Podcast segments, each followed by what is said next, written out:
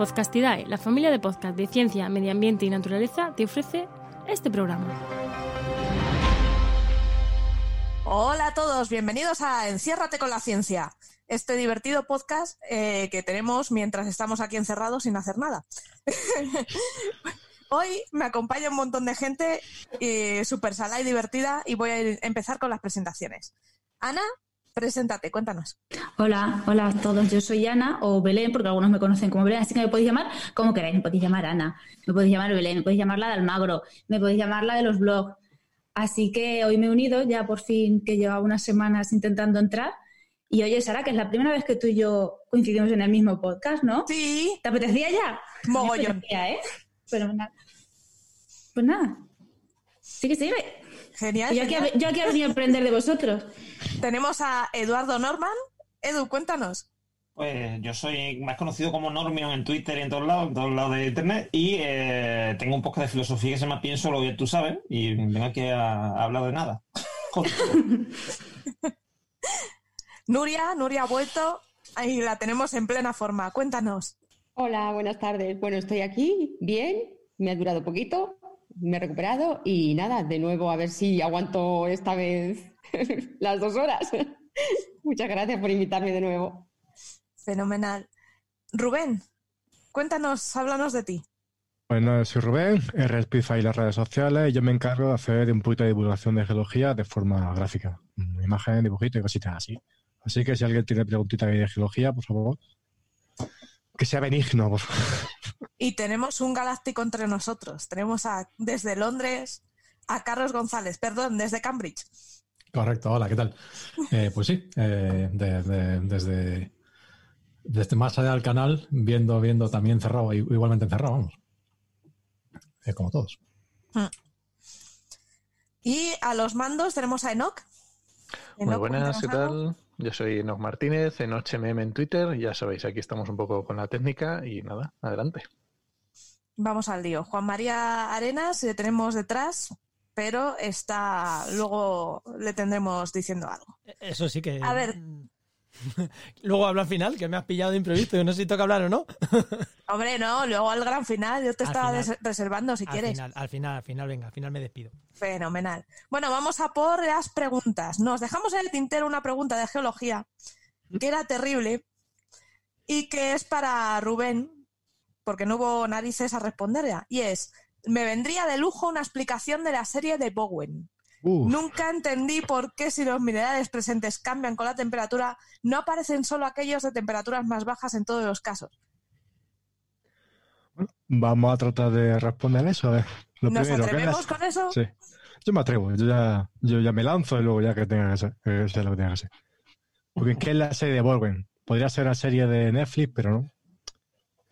O sea, un, Borgen fue un señor que se dio cuenta de una cosita, que cuando cogemos un fundido, un magma, y se van enfriando eso poquito a poco, van cristalizando diferentes minerales dependiendo de la temperatura de fusión de estos. Y podemos dividirla como en dos partes. Tenemos una serie continua y una serie discontinua. Esa serie continua vendría a ser que tenemos un único mineral, que sería la plagioclasa, y que depende de la composición. Pero en temperatura alta tendríamos plagioclasas de, con, con calcio, si no recuerdo mal. Sí, el nombre es hecho, creo que era ortoclasa, o algo así. Es que de, mineralogía voy fatal, así que perdóname si alguien me escucha. Y, y la de temperatura baja tenemos de, eh, de sodio, sea albita, por ejemplo. Pues bien, imaginamos que tenemos que esta, este magma es una sopa, una sopa que viene con tropezones, y que se va enfriando poquito a poquito. ¿Por qué decía, por qué la pregunta que es que mm, si, mm, ¿por qué no son, están solo los fríos? Pues bien, esta sopa que se va enfriando, van cogiendo esos elementos que se funden, bueno, en este caso contrario, que se solidifican antes. Y van surgiendo, por ejemplo, el primero que surge es el olivino. Luego vamos pasando a otro, poco a poco, hasta que llegamos al último, que es el cuarzo. Por eso, lo que queda ya de último, ese residuo que nadie quiere, es lo último que se, eh, se cristaliza. Por eso el cuarzo es lo que está por todos lados. ¿Por qué no hay, más cosas aparte de cuarzo? Es por eso, porque tú tienes una cosa que está caliente, que se va enfriando poco a poco y se va quitando de en medio. Y eso ya está ahí. El resto, ese sobrante, es lo que va creando el resto de minerales. Y esto nos da pues una cosa bastante curiosa es que podemos encontrar minerales que son incompatibles. ¿Qué quiere decir esto? Si tú encuentras un mineral, seguramente, bueno, 100% no puede tener otro, como es el caso, por ejemplo, del olivino y el cuarzo. Si una roca tiene cuarzo, por narices, no puede tener olivino, porque es incompatible. Y al revés pasa exactamente el contrario. Si tiene olivino, no podemos encontrar cuarzo. No sé si me he explicado, por lo menos lo he intentado. Sí. Es por eso, no tiene nada que ver con que si la temperatura baja del todo, sino nada, simplemente que ese fundido, ese magma, ¿Mm? va quitándose, mientras se va enfriando, se le van quitando esas partes de que se van cristalizando. Ya está. Yo espero que haya, que se haya quedado contento. Hay una pregunta un poco curiosa que de Jorge CF, eh, arroba Jorge CF y un porrón de números, eh, que dice, hola, tengo una duda que me circula por la cabeza desde hace tiempo. ¿Desde cuándo la estrella polar nos indica el polo norte y hasta cuándo? ¿Está relacionada su posición con el descubrimiento de América? Muchas gracias y cuidaros mucho. Esa para mí. Esa, dale candela. Pues, a ver, eh, ahí hay dos cosas. Que, primero, que la estrella polar no está quieta. Y segundo, que la Tierra tampoco. Quizá que, la Tierra no está quieta sea menos sorpresa para casi todo el mundo que, la estrella polar no está quieta. Entonces, eh, la Tierra, bueno, la Tierra, eh, descomponemos el movimiento de la Tierra en, en varios. Está el movimiento de rotación, que la Tierra gira sobre sí misma, está el movimiento de traslación, la Tierra gira alrededor del Sol. Pero hay otra cosa, y es que otro movimiento que lo- los astrónomos llamamos precesión, eh, y es que el eje de rotación de la Tierra es como una peonza. Entonces, si, uno tira una peonza, eh, sobre todo ahora, ahora que no hay otra cosa que hacer en casa, por ejemplo, yo he tirado muchas peonzas estos días, eh, el, eje de rotación de la peonza no, está, no es siempre vertical, sino que la, la peonza cabecea, pues la Tierra también tiene ese cabeceo. Entonces, eh, la estrella polar ahora marca el norte porque está alineada, su posición está alineada con este eje de cabeceo pero este eje de cabeceo de la Tierra se va girando y tiene una periodicidad de 30.000 años. Entonces, por ejemplo, cuando los griegos estaban en su apogeo, no había estrella polar.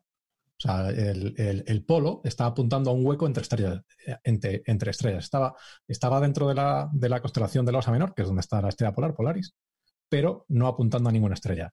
Y desde hace aproximadamente 2.000 años es cuando eh, le cuadra a la estrella polar estar ahí. Dentro de 2.000 años se irá, alejando de- de- la Osa Menor y pasará una, estrella en Draco a ser la estrella polar y así da una vuelta de 30.000 años y a los 30.000 años vuelve a pasar por, por Polaris. Además, y, y- además este movimiento es, o sea, es relativamente grande. Eh, el, el eje de la- el eje de rotación de la Tierra se mueve unos 50 segundos de arco al año que esto es, segundo de arco es una, es una unidad un poco chorra, no tiene mucha, mucha eh, traslación a la vida real, salvo que la luna es medio, medio grado. La luna son 1800 segundos de arco en el cielo. Entonces se mueve, digamos,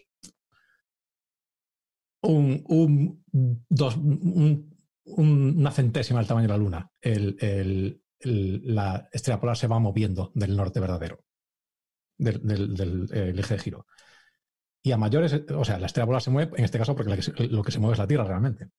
Y a mayores, la estrella polar tiene lo que, lo que todas las, aunque en, tiempos humanos muy pocas estrellas eh, apreciamos su movimiento, pues se mueven muy despacio. La estrella polar tiene lo que, lo que los astrónomos conocemos como el movimiento propio, que es, digamos, la velocidad que la estrella tiene con respecto al Sol. La estrella polar tiene una, una velocidad de eh, 0.1 segundos de arco al año. Se mueve, para lo que es una estrella, se mueve bastante deprisa porque está relativamente cerca, pero son, velocidades casi inapreciables. Entonces, dentro de 30.000 años, cuando le vuelva a tocar la estrella polar, estará en el norte, estará un poco más fuera del norte de lo que está ahora, pero aún así serían cosas ina- ina- inapreciables, sobre todo para, lo que comentaba eh, el, el oyente, que es respecto a la navegación. Pues la, eh, esto, la estrella polar es muy conveniente ahora, porque sobre todo antes, cuando no, principalmente cuando había relojes, eh, te, te daba la, te, te da básicamente tu declinación de manera muy, aparte que te da el norte, te da también tu declinación de manera muy precisa y es muy fácil de medirlo. Entonces, esto siempre se ha dicho que, o, o al menos yo siempre he escuchado que esto era una razón por, por la que grandes civilizaciones navegantes siempre están en el hemisferio norte, porque en el hemisferio norte es muy fácil encontrar el norte, en el hemisferio sur era mucho más difícil porque no tiene el, el- el sur, digamos, está en un hueco entre estrellas, pero a mí siempre me ha dado la impresión de que esto es una cosa un poco razonamiento a posteriori, ¿no? Que realmente es, es menos, es menos, sobre todo porque en el hemisferio sur ha, ha habido, ha- digamos, con tecnologías diferentes, grandes civilizaciones navegantes igualmente, ¿no? Pero, pero en, en principio, eh, sobre todo lo, lo que comentaba del descubrimiento de América, hombre, yo no sé hasta qué punto es un hecho decisivo. Es, es mucho más fácil, pero yo creo que ya una vez que llega el túnel tecnológico a construir barco- barcos como los que tenía Colón y cosas así, probablemente ya no sea, ya no fuese una cosa tan importante. Si, si hubieses tenido la estrella polar a dos grados del, del norte, por ejemplo, yo creo que no les hubiese in- influido demasiado. Guau. Madre mía.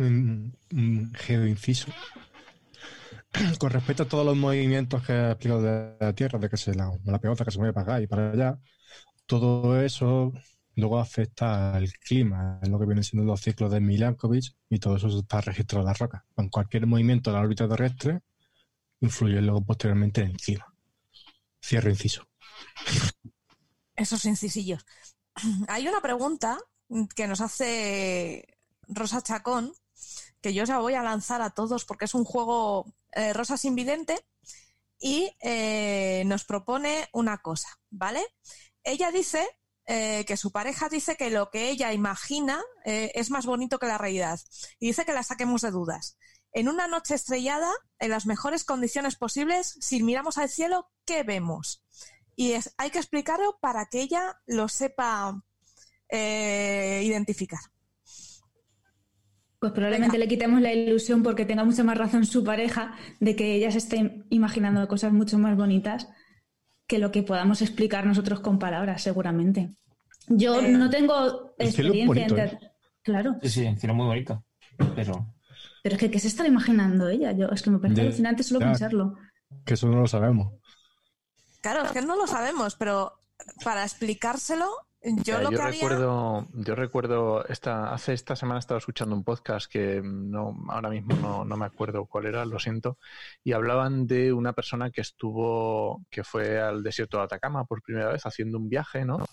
Y dicen que es el sitio más alucinante para ver el cielo, ¿no?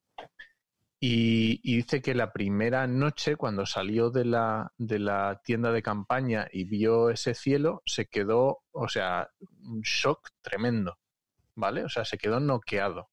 Tuvo que volver dentro de la tienda de campaña, decía porque sentía una sensación como que el cielo le pesaba, ¿sabes? Esta sensación de, de, de como de, no sé si es ansiedad o que te, que, que te sientes como presionado y era por la cantidad de estrellas que era capaz de ver y a mí eso me, me como que me dio un poco de ese sentido de cuando ves algo por primera vez y era como ver algo que había estado siempre ahí, pero que lo veías desde una forma diferente. Y eso me hizo reflexionar este, no, este a, mí, a mí me pasó algo así, algo similar eh, una vez en, estando en. Yo solo ven allá en Punto Hombre, tenemos una casallita. Y una vez estando allí se fue la luz de repente, se fue la luz no solamente allí, sino en prácticamente media vuelta. Entonces, de repente se hizo la noche absoluta. Y la sensación en ese momento, o sea, además era, me cogió en la terraza, o sea, decir, estaba viendo el, el- la noche, el cielo nocturno, y mm, también me daba la sensación de que había nada más que dos o tres estrellas. Estaba lo típico, ¿no? La Marte y no sé qué y tal. Y, mm, y de repente empezaron a aparecer estrellas de, de la nada, cada vez más. Y yo creo que la sensación es, mm, mira, por ejemplo, eh, para describírselo a ella, esa sensación de de repente ver el cielo estrellado es como si no ves nada, si abres los ojos no ves nada, como le pasa a ella que no ve nada, y de repente empieza a ver puntitos de luz, puntos, puntos, puntos, puntos, puntos, puntos, y se llena todo de puntos y deja de, de- deja de percibir el negro como tal, y lo que ves es todo lleno de, mm, de puntitos, y el negro deja de serlo también porque mm, el propio brillo de los puntos lo, lo cubre, ¿no? O sea, ya no, no es tan negro, sino es como una- vas azul o una cosa así. Y, y es una sensación muy rara, la verdad que sí, es eso, con la sensación como si de repente mm, hubiese que yo como, mm, eh, no sé, se hubiese, se hubiese roto algo y hubiese salpicado, ¿no? El, el cielo de repente. Lo que describe Nock es un síndrome de Stendhal total, ¿eh? Como una casa, vamos. ¿sí? Mm. Yo lo que siento es eso de que te sientes súper pequeñito. Yo he tenido la suerte de poder dormir allí a- en el refugio del Mulacén y arriba del todo, al raso, por lo cual dormía mirando hacia arriba. Y cuando empiezas a ver cositas, lo que te sientes es eso súper pequeño, porque empiezas a plantearte que habrá más allá y eso que estás viendo no está todavía esa estrella quizá ya no esté ahí, sino que incluso estrellas que estén haciendo ahora tampoco las ves. Y te sientes pequeñito tanto en el espacio como en el tiempo. ¿verdad?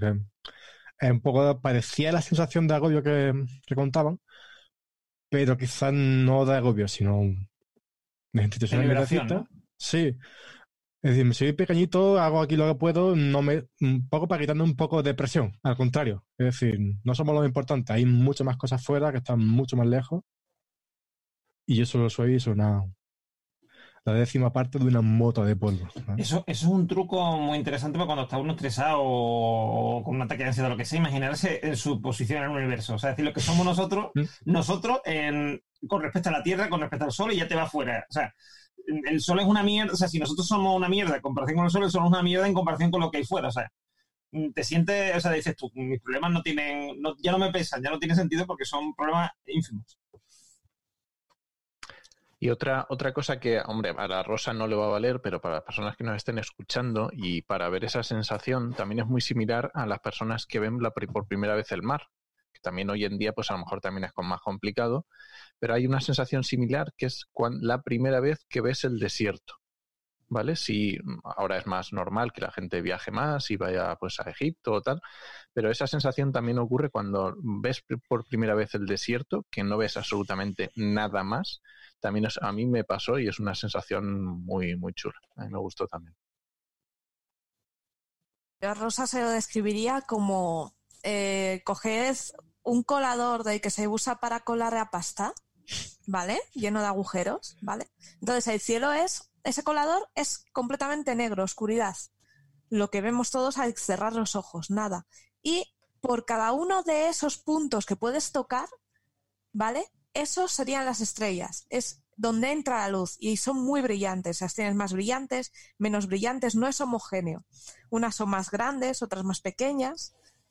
Y es muy chulo. Además, si ya eh, estás en un sitio privilegiado donde puedes apreciar la, la Vía Láctea cruzando, es, Yo pondría tierra de bacon en el colador. Es, la Vía Láctea. es como una beta, eso es, como dice Rubén, una beta en el colador, como si se hubiera hecho una raja, se hubiera rajado ese eh, colador y entrase luz. Pero una luz súper bonita, eh, muy, muy, muy, muy como neblina, y es muy, muy bonito. Sí, quizá, quizá volviendo al hecho del colador y tal, me viene la imagen de la sensación que te da en los ojos como si estuvieras debajo de la ducha y te caen las gotas poco a poco. Cuando sales a la calle y está goteando poco llueve poco, esa sensación de que te llega la luz mm, por golpes, ¿no? Eh, una cosa así.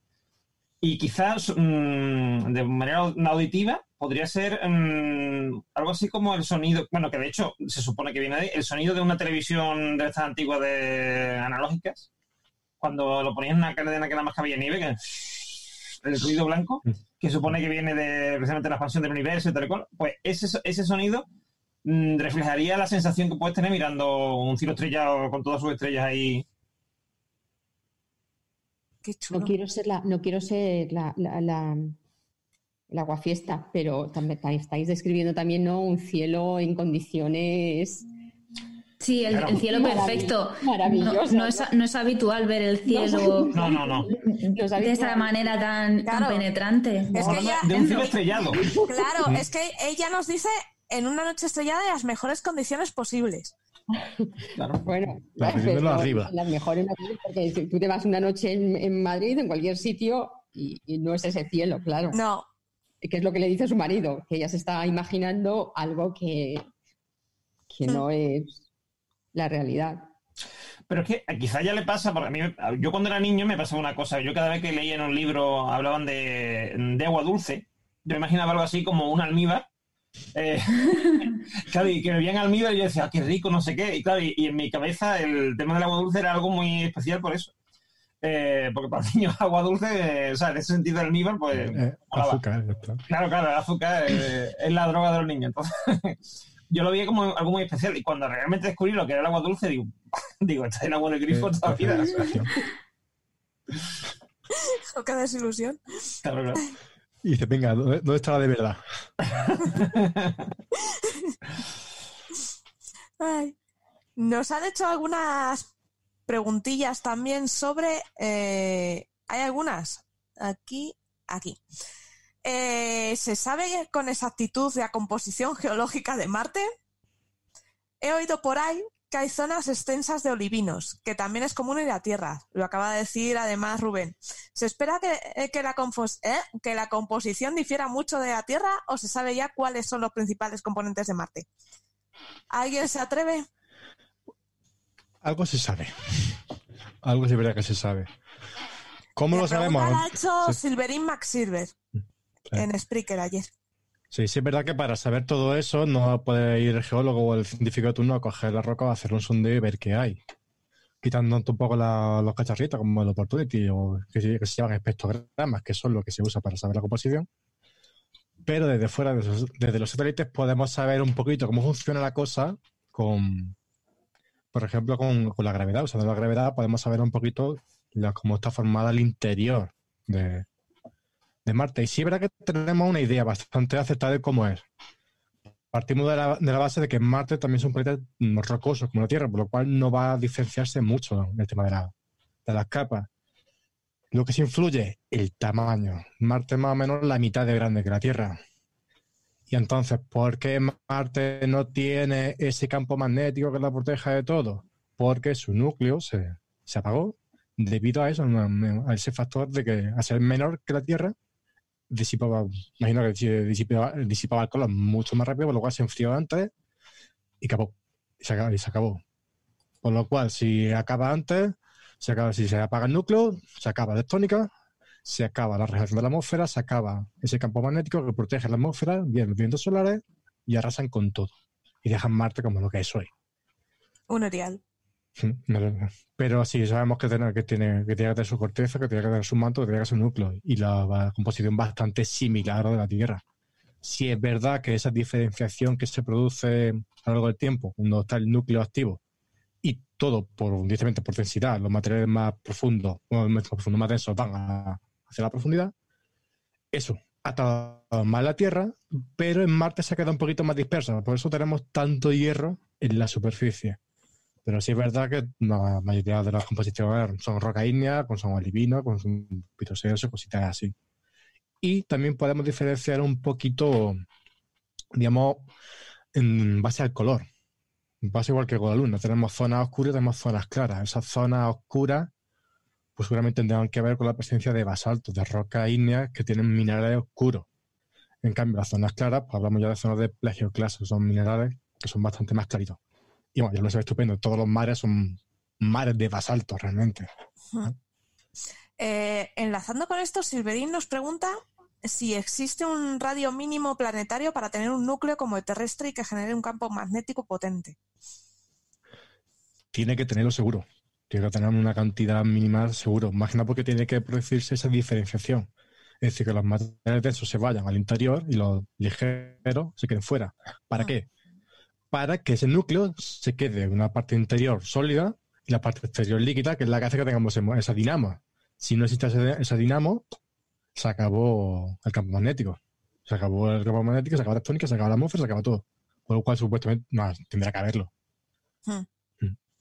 No sé si Carlos sabe algo más, pero. Pues es- estaba intentando consultarlo ahora mientras nadie me veía. Pero esto es, es una cosa que, que yo creo que no está. eh, a- si haberlo mirado, venga, lo loco. Eh, Creo que todavía no, no está demasiado bien esta- establecida. Hay una. eh, pri- principalmente porque esto es todo un campo muy nuevo. Hasta hace. Hasta hace no sé, eh, 30 años, 40 años, eh, tengo que echar la cuenta, pues ya no sé, ya estoy en un momento de en el que ya no sé en qué año estoy, eh, solo teníamos un ejemplo del sistema planetario. Entonces, eh, hacer estadística cuando solo tienes un ejemplo, eso es algo que quizás solo eh, economistas y o periodistas pueden hacer. O sea, a los demás nos resulta mucho más complicado. Y entonces, ahora empezamos a tener, con todas estas misiones de, búsqueda de planetas extrasolares, extrasolares, empezamos a tener una estadística mucho más amplia. Y una de las cuestiones, eh, a los astrónomos nos encanta, una de las maneras en las que parametrizamos estas cosas es con lo que se llama la función inicial de masa. Y es, si esto eh, es algo que se usa mucho con las estrellas, si tú coges todas las estrellas de la Vía Láctea, ¿cuántas tienes de cada masa? ¿no? ¿Cuántas estrellas hay como el Sol? ¿Cuántas estrellas hay que son la mitad del Sol? Y esa, función eh, tiene un límite inferior, o sea, por debajo de cierta masa, que típicamente es eh, un, décimo la del Sol, ya no, no puedes considerarlo una estrella porque no tiene suficiente eh, gravedad para iniciar la quema de hidrógeno. Pues a los planetas le pasará lo mismo. Probablemente hay un... Y esto también dependerá de muchas cosas, dependerá de, de qué tipo de sistema planetario es y cosas así, pero probablemente hay Y de la composición, y de la composición también, pero probablemente hay un límite inferior muy eh, estricto en el sentido de que si eres más pequeño que cierta masa, tú, tú, eh, o sea, no eres capaz de mantener tu, tu gravedad, no es capaz de mantener tu propia masa. O sea, va a venir un pedrusco y te va a romper, por ejemplo. Entonces, por, enci- por encima de cierta masa, tú vas a ser capaz de sobrevivir y limpiar, digamos, la zona de tu, de tu órbita, limpiarla de basura y, y estabilizar, digamos, su entorno. ¿no? Y a mayores, eso también, lo que pasa es que ahí ya sí que ya no tengo mucha idea. En general, la, energía térmica de los planetas viene de varias cosas. Una es eh, de- energía gravitatoria, cuando las cosas esen- esencialmente chocan entre sí y se calientan. Pero también hay cierta parte del calentamiento que es eh, eh, reactivo. Entonces, probablemente necesites, para tener un núcleo líquido, por ejemplo, necesites cierta energía térmica que solo vas a tener por encima de cierta masa. Lo que pasa es que ahí ya el, el, digamos, el, el balance entre energía gravitatoria y energía nuclear, o sea, nuclear entendida como, como de, de- de- de fisión, eh, no sé cuál es, la verdad. El tema este nuclear que dices tú del calentamiento nuclear puede ser por lo que Elon, Elon- eh, Elon Musk quería bombardear Marte con no sé cuántos cabezas ver. de nucleares. Yo, yo creo que Elon Musk quería bombardear Marte porque, es- Porque sí. ha visto demasiadas películas de Transformers, básicamente. Eh, creo que, no, no recuerdo cuál era su razonamiento, pero creo que, no sé, no sé, esto es algo que se lo habrá comentado Schwarzenegger. No, no, no recuerdo, creo que era para, para mandar cosas a la atmósfera y no sé, era una cosa un poco... Un poco marciana, ¿no? Una cosa un poco marciana. Era, era, por otro lado, es una cosa muy.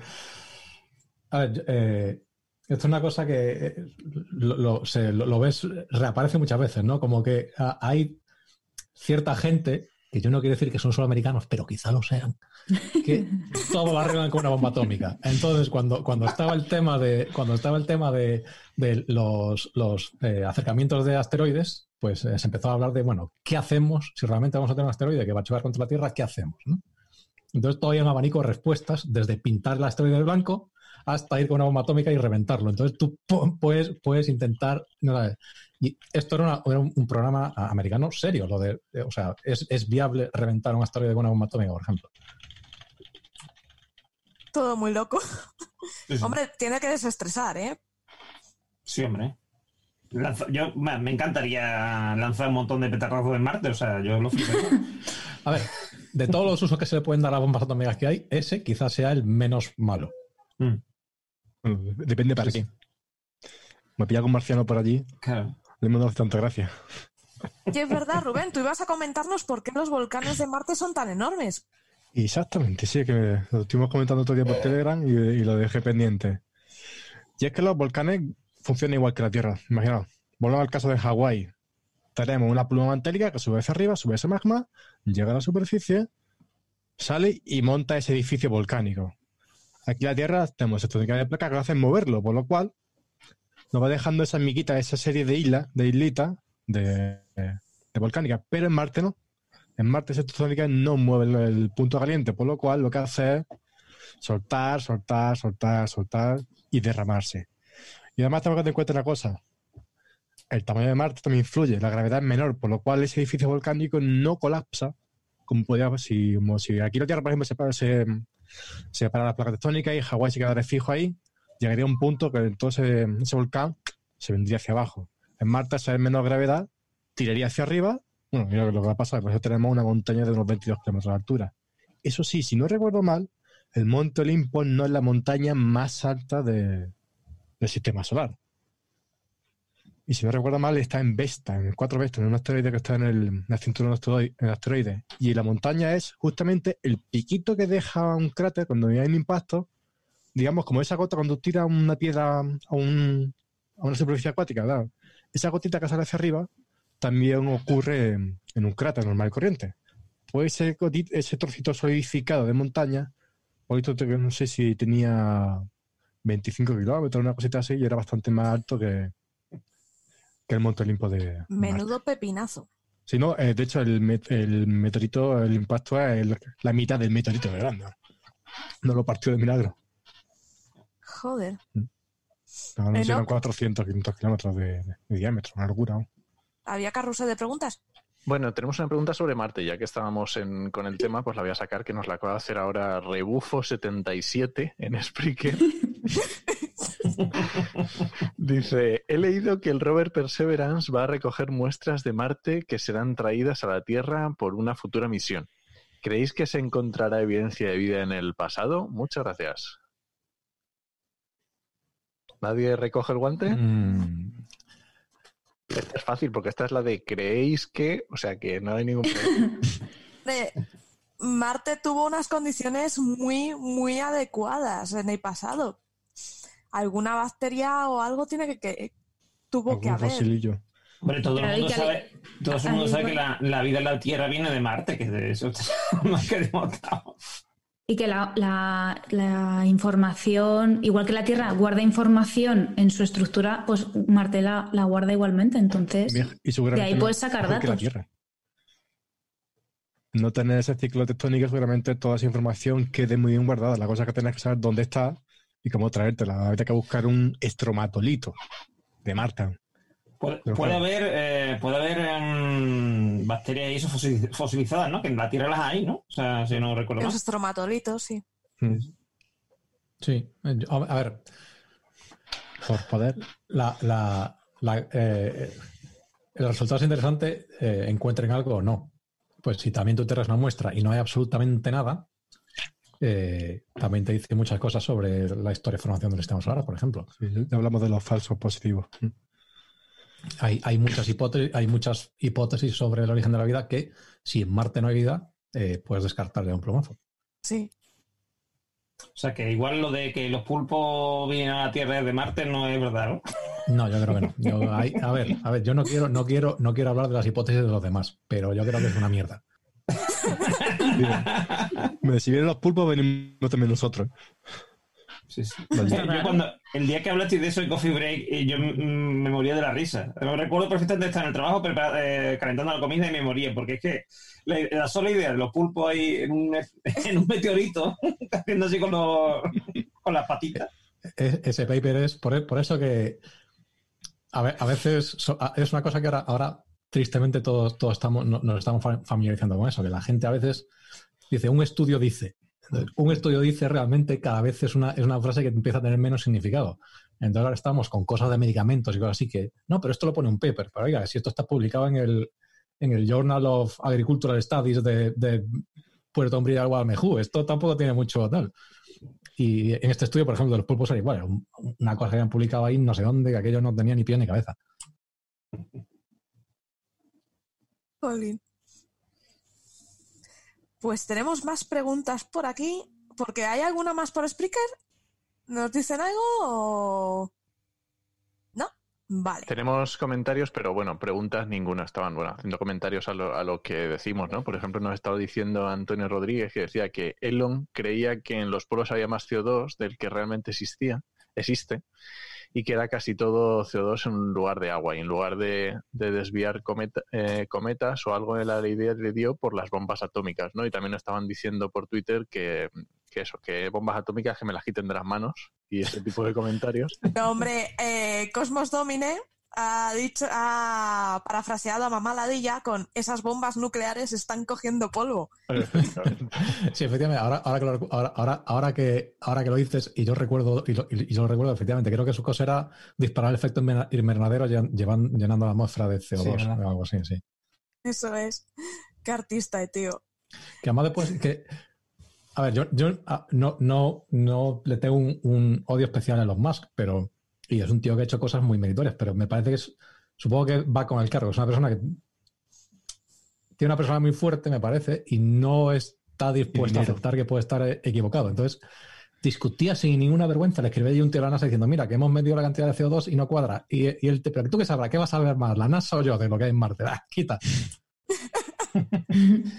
Hombre, yo creo que también influye mucho, el, como yo digo, la- el efecto Steve Jobs, ¿no? Que, que le pasa también a los más, que crea como una especie de espacio de perturbación de la realidad alrededor suyo, que la gente, como lo dicen los más, o como lo decía Steve Jobs, mm, eh, ya mm, eso va a misa, ¿no? Es como si lo dijera el Papa. O sea, Argumento de autoridad y a tope. Sí. Además, que yo, yo supongo que tú no llegas a ser Elon Musk. Si, si tienes tú, si hay algún ápice de duda en tu interior, nunca llegas a ser Elon Musk. correcto.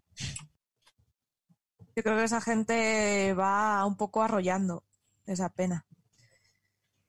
Y a ver, a ver, a ver, que continúo buscando. Mm, Se ve que una Nos pregunta. Hay una. Sí, está, había una preguntilla de ayer de arroba Manuel que dice: ¿funcionarían igual las matemáticas si se usara una base que no fuera 10, por ejemplo 7? Eh, y esta pregunta, esto lo puedo responder yo. Eh, por ejemplo, claro que funcionan, funcionan muy bien. Eso que nosotros llamamos en álgebra grupos, ¿vale? Eh, eh, tú tienes un grupo numérico. Nosotros en informática trabajamos eh, muy, es muy común que la gente lo comenta, ¿no? Trabajamos en base 2, 0 o 1. Esto es históricamente, ¿por qué? Porque trabajábamos con interruptores, encendido o apagado. Entonces, nos apañamos muy bien, tu ordenador funciona en base 2. ¿Qué pasa? Que ahora que tenemos más estados, eh, ya podemos jugar más, eh, pasamos a base 16. También se hacen muchas cosas en hexadecimal, en informática, y nos va mm, igual de bien. Entonces sí, se puede trabajar en bases diferentes. Que no Y en. Octal, en Octal también se hacen muchas cosas en informática. Efectivamente, porque la palabra, eh, la pa- El bit. el ancho de palabra es lo que era capaz, lo que es capaz de enviarse a través del bus de tu ordenador, ¿vale? Entonces los primeros eran anchos de palabras de 8 bits, Que es un, que es un que byte. es un byte. Entonces trabajaban en bytes, en base 8. Luego ampliamos a 16, luego a 32 y ahora actualmente prácticamente todos los equipos tienen una- un ancho de palabra de 64.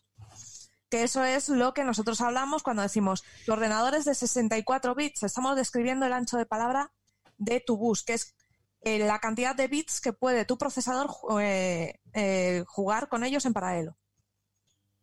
Eh, ¿Alguna otra rama vuestra en la que juguéis con otras bases?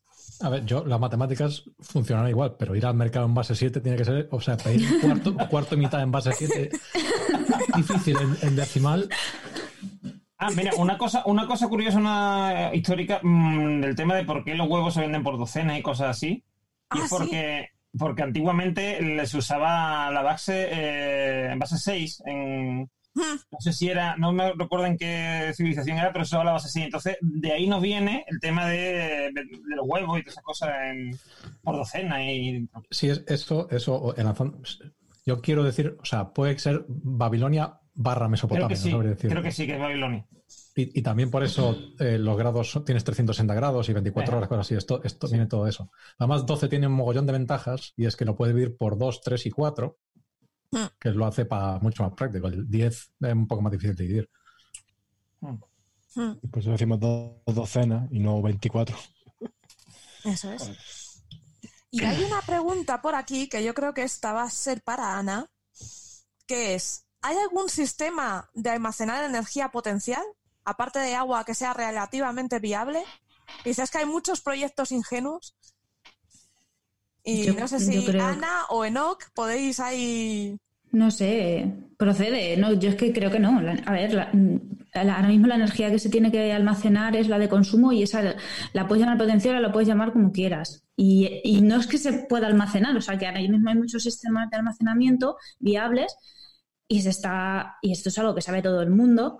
Se está investigando para, para que se- esos proyectos mm, sean superiores a, a a los sistemas que tenemos actualmente ahora de almacenamiento. Es el reto ahora mismo que la energía tiene en mente. Y, y potencial, pues ahora mismo en cualquier campo de la hidráulica, podría decir, pero vamos, Mm, físicamente algo que se pueda vender, que algo que empresas eh, se estén ganando la vida con ello, hasta donde yo sé, creo que no. No, yo tampoco. No, o no es, una, es que no es una pregunta, no sé, no sé si es del está del todo bien, bien Yo- hecha. Yo no sé si entender por energía potencial lo que voy a decir, pero por ejemplo, la. la la central nu- nuclear, iba a decir, la central solar que hay en Sanlúcar, en Sanlúcar la mayor aquí en Sevilla, eh, trabaja con calentando, eh, no sé si son sales o es aceite. Sal. Sal, sal. Y lo que hace es, eh, tiene un montón de colectores que mm, cogen la energía solar eh, y eh, hacen eh, que se caliente una serie de sales y tal que están ahí almacenadas. Y eso va produciendo después energía, o sea, se utiliza esa energía para calentar agua y, y unas turbinas, y, o sea, que no deja de ser energía potencial, aunque no tan, a lo mejor tan eficiente como el tema del agua, ¿no? Sí, es cierto, Eh, no me acordaba de ella y es la te- única central solar que es capaz de emitir energía por la noche. Sí. Porque almacena pero, muchísimo mm. mucho el calor. Es que está recogiendo tanto calor todo el día que produce. Pero a ver, eso también las placas fotovoltaicas también generan luz. O sea, también generan electricidad de noche. O de noche en días nublados. Lo que pasa es que no a tantas horas ni a tanto nivel como una central. Y además es que esa central está preparada para eso. Que tiene con que la acercarse pregunta- allí tiene que ser. Sí, con la Yo pregunta creo- yo entiendo que se refería a eso, energía potencial, pues eso, lo de eh, yo a día de hoy solo conozco agua y embalses que se utilizan para, pues eso, para subir agua por el día y luego por la noche, cosas así. Pero lo que decíais efectivamente, la energía sole- solar térmica de alta temperatura sí que se hace con, con sales y a día de hoy yo creo que todas, por lo menos en España, todas las que tenemos eh, de solar térmica de alta temperatura funcionan con este sistema y pueden, y, y no recuerdo los días, o sea, cuántas horas tienen de, de, de almacenaje, pero creo recordar que eran varios días, ¿vale? De almacenaje de toda esa espectacular, energía. Es muy espectacular verlo funcionar porque mm, de pronto miras para la- no sé, por la 49, que es la, la autopista que une Sevilla con, con Huelva, y miras para el lado y de pronto ves ahí una cosa relumbrando, una torre y alrededor como un halo, como si fuera Goku, ¿no? Por eso, pero es una central. Una, una Genkidama. Sí, sí, para el que no, para que no, no, no sepa cómo son estos, son, digamos que eh, la típica, los típicos paneles fotovoltaicos que solemos ver a veces por la carretera, lo que pasa que están puestos como en forma de semicírculo y en vez de ser paneles son como espejos y lo que hacen es concentrar toda la luz del sol cuando no sé quién, hay quien me ha dicho que cuando era pequeño cogí una lupa y una hormiga, pero eso me lo han contado, yo no sé de qué va eso. ¿Vale? Pues es el mismo sistema, lo que pasa que concentras toda esa luz del sol en el punto este que estaba diciendo Eduardo y, y ese punto es el que utiliza es toda esa... Es parecido, esa- mira, ahora que me viene en la cabeza, es parecido al, al ojo de Sauron, que es una torre y, el- y encima hay como eso, como una especie de luz ahí de. o un faro, ¿no? Una especie de faro raro, porque después tiene, aparte del faro, tiene un montón de, de brillo alrededor, eso, como una aura así, como la de Goku, ¿no? Sí, porque por lo general está situado, ese colector receptor de luz está situado en el centro para aprovechar más espacio de, de un campo enorme. Bueno, depende de las dimensiones, pero suele ser enorme de espejos, porque no vas a co- construir una torre solar para cuatro espejos. Por lo general son un montón. Entonces, claro, es que el reflejo de lejos, la verdad es que sí que sí que impacta. Es, sí, es como una super farola. Claro, digamos que los eh, espejos están conectados de tal forma que hacen un, forman un triángulo con la, con la torre y con el punto de. eh, o sea, donde, uno de los vértices del triángulo es el punto donde coinciden todos los, rayos solares. Con lo cual, lo que ves hay un sitio que hay mucho brillo y después mm, brillos más difuminados alrededor de, de esa estructura. Que además, curiosamente, esto es una de las cosas que puedes hacerla de manera intencional, como es el caso de estas centrales eh, solares, o de manera accidental. En, Londres hay un edificio super- se hizo súper famoso hace cuatro o cinco años porque, digamos, uno de sus, uno de sus frontales es ligeramente curvo, le llaman el walkie- walkie-talkie al, al rascacielos, pues tiene, tiene un poco una forma que eh, como si fuese un balcón que sobresale que, y eh, muy, muy, muy inteligentemente está diseñado con un- como un paraboloide, con lo cual concentra la luz en un punto de la calle que si, gracias, por desgracia no pasa mucho en Londres que haya un día soleado, pero cuando hay un día soleado puede, puede llegar a derretir un coche, como aparentemente hay gente que ha aprendido. lo vi, ¿eh? Sí que Joder. Sí. tiene un coche, el reflejo de, de ese, de ese cristal. Sí, sí. Yo sí que lo vi. Vamos, en realidad Sí, sí, sí. busqué más información. Hombre, los que vivimos en el sur, que nos metemos en el coche en verano, podemos entender que si, si el rayo solar normal ya calienta el coche por lo menos a 60, a 50 grados, puede llegar a calentarlo, si ya lo encima lo concentra, lo puede fundir perfectamente. Por lo menos los plásticos, seguro.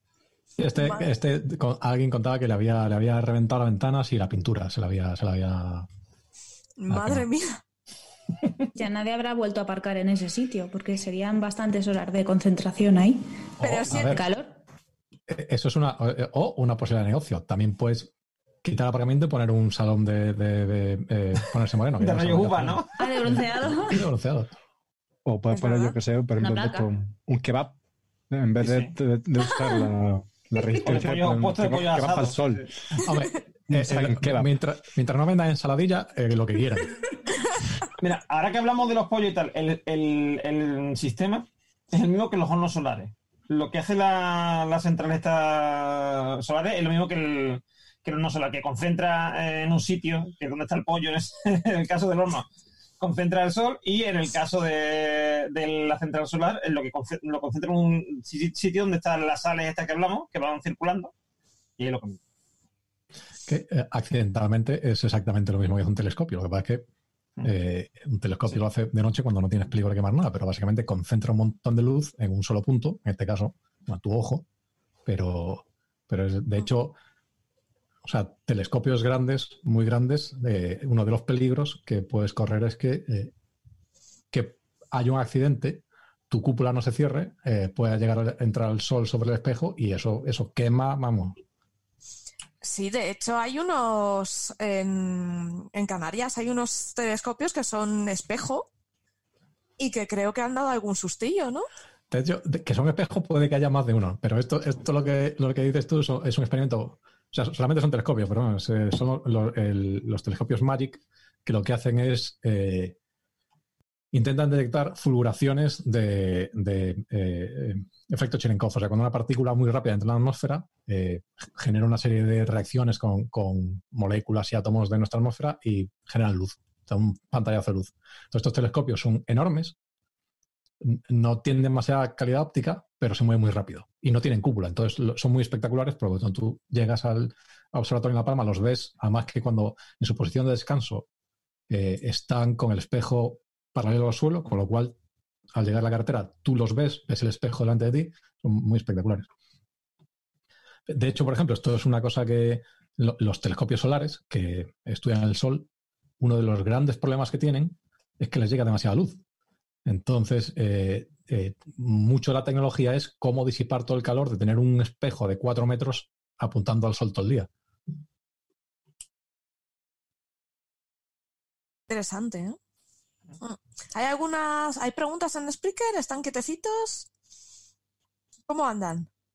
Más que nada estaban haciendo comentarios sobre lo que vamos hablando, que si queréis ir a echarles un vistazo, pues os, os- Mm. os comento a los, a los que estéis escuchando que os paséis porque está muy interesante. Pero bueno, pre- preguntas realmente de momento no. Había uno en Twitter que decía, en plan, ¿por qué las hojas de los árboles son verdes? Sí, ¿Por qué, sí. la- ¿por ¿Por qué qué las las gotas del gotas- agua no son, más, no son más grandes? ¿Y cómo producen su sonido los grillos? Pues eso la gente de biología. ¿A quién La quiere típica contar? pregunta de a qué huelen las nubes. Sí, es que no, pero eh, tiene explicación, ¿eh? Sí, sí, Eh, todas la tienen, todas José tienen García, explicación, eh, sí, José sí. García eh, la hace porque son preguntas de sus peques. Sí, son, son preguntas muy, muy típicas y sí que tienen, por supuesto, tienen explicación.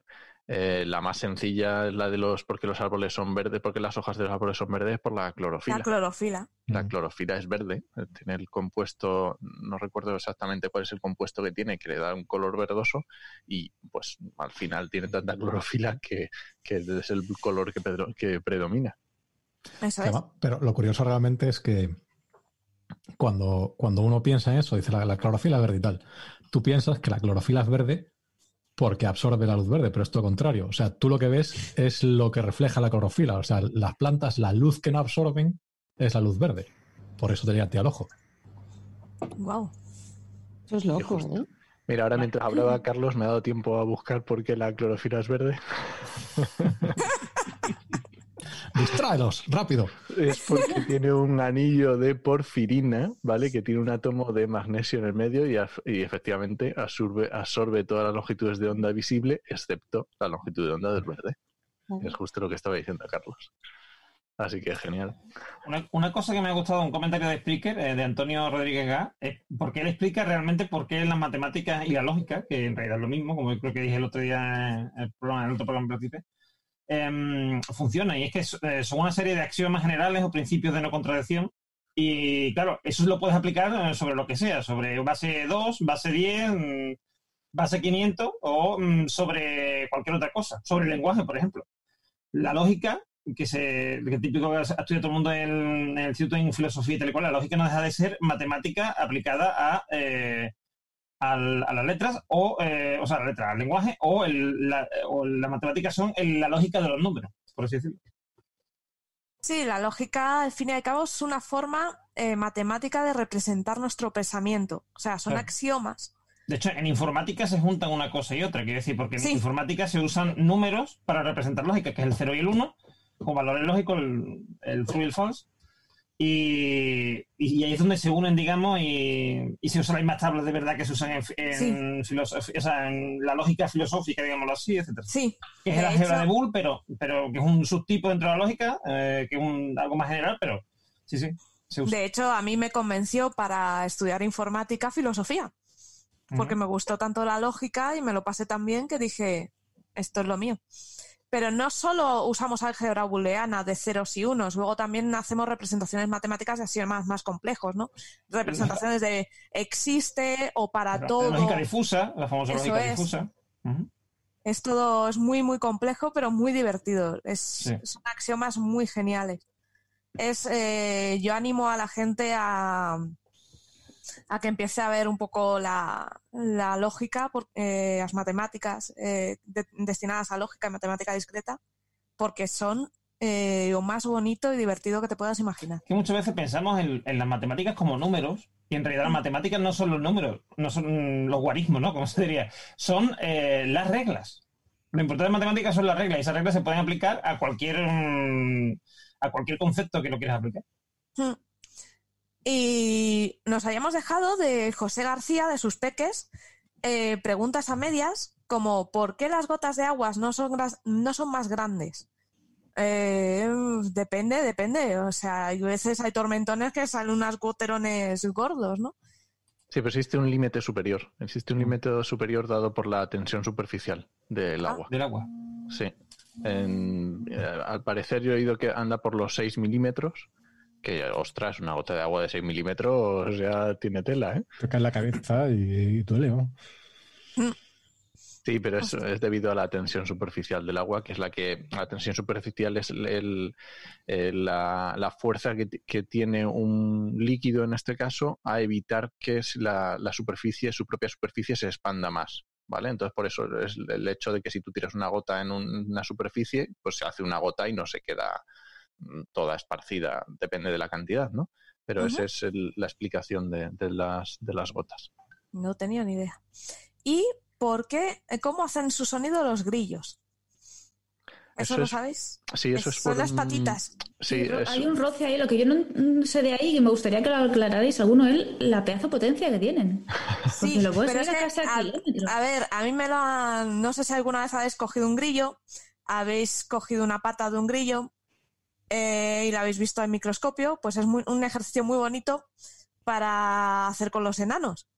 Mm, No les enseñéis que hay que arrancar las patas a los grillos, por favor, pero joder, eh, lo pones en el microscopio y se ve que sus patas son sierras, literalmente. O sea, eh, tienen unas, eh, en la parte de atrás de las patas tienen una sierra tiene una forma de sierra y eso al rozar hace ese ruido. Es como si tú cogieras dos sierras y las estuvieras rozando.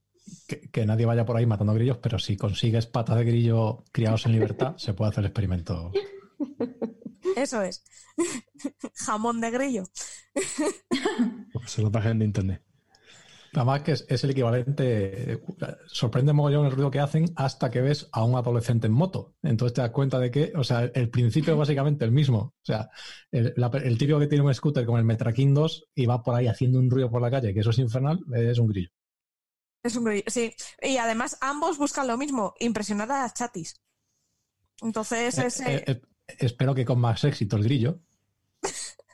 Sí, porque sí. biológicamente está preparado para eso. Aquí hay biologías que no acompañan al, al sistema de ligoteo de algunos. Sí, sí, sí, porque lo de llevar el coche o la moto con el escape de eh, a escape libre para que suene más, pues la verdad es que Habrá gente que no se puede resistir a eso, por eso lo yo hace. atrayente no lo veo. No, no, no, yo, yo creo que si el volumen sí. es alto, probablemente la conmoción cerebral ayude a que no te des cuenta las cosas, pero yo es lo único que le veo. Que lo que habéis dicho antes, ¿no? Yo creo que era fuera de, de- de- antes. En las tiendas como en Vesca, ¿por qué ponen la música tan alta? O en todas estas tiendas para gente joven. Tiene que tener algún motivo. Si no, para desinhibirte la conciencia y Para que, que vayas pienses a que- que- Claro, para que pienses que estás en una rave directamente y Para te que- compres la ropa para ponerte, yo qué Claro. sé. Tiene que haber algún motivo, sí, porque si no, no. Yo es, es todo lo contrario, entras ahí y, mi- y mi cabeza explota, pero supongo que para la gente joven, claro que yo no lo soy, pero la gente joven debe ser Que es que más sí, atrayente.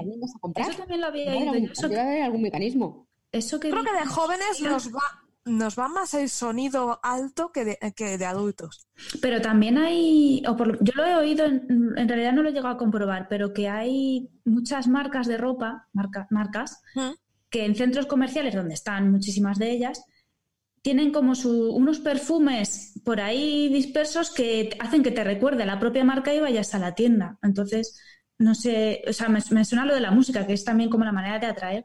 Sí, Yo no lo he en, comprobado, pero sí que es verdad que hay sitios que huelen. en Toledo hay una hay una marca de tiendas eh, que están por todo Toledo y que tienen un olor, pero Sí. que huele media calle. característico. Sí, eso es Mm. verdad, sí. Y, y lo hacen así, pero ya te digo que lo de sonido los jóvenes sí, porque además todos de jóvenes nos, el coche le ponías una radio molona o un subwoofer molón, ¿no? Eh, Que, cuan- que pete la hostia de vatios. Efectivamente.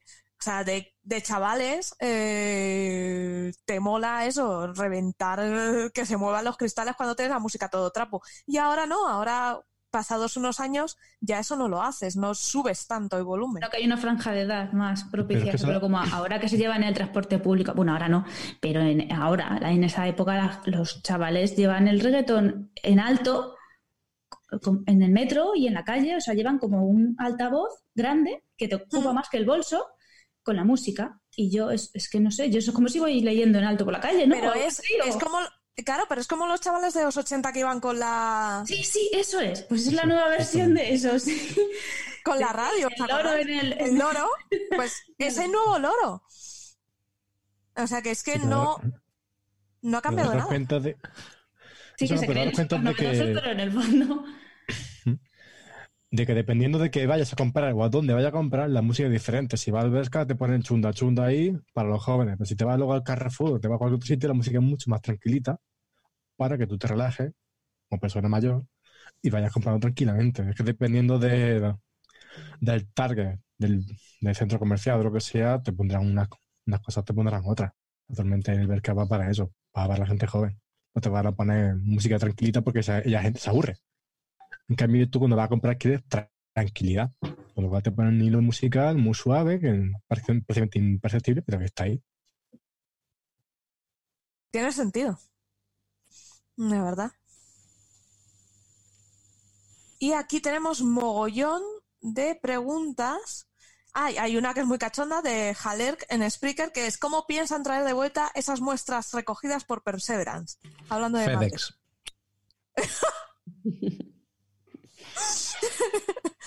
La verdad es que no tengo ni idea de cómo las van a mandar de vuelta. Supongo que un tirachinas o algo que... No, no sé, no sé qué, qué plan tienen para. para porque. eh, o sea, mandar, poner algo en la, superfi- en la superficie de Marte es muy difícil. Poner algo que a su vez pueda salir de la superficie de Marte es increíblemente mucho más difícil. Entonces, no sé qué plan tienen de, Ni idea. de, de recuperación.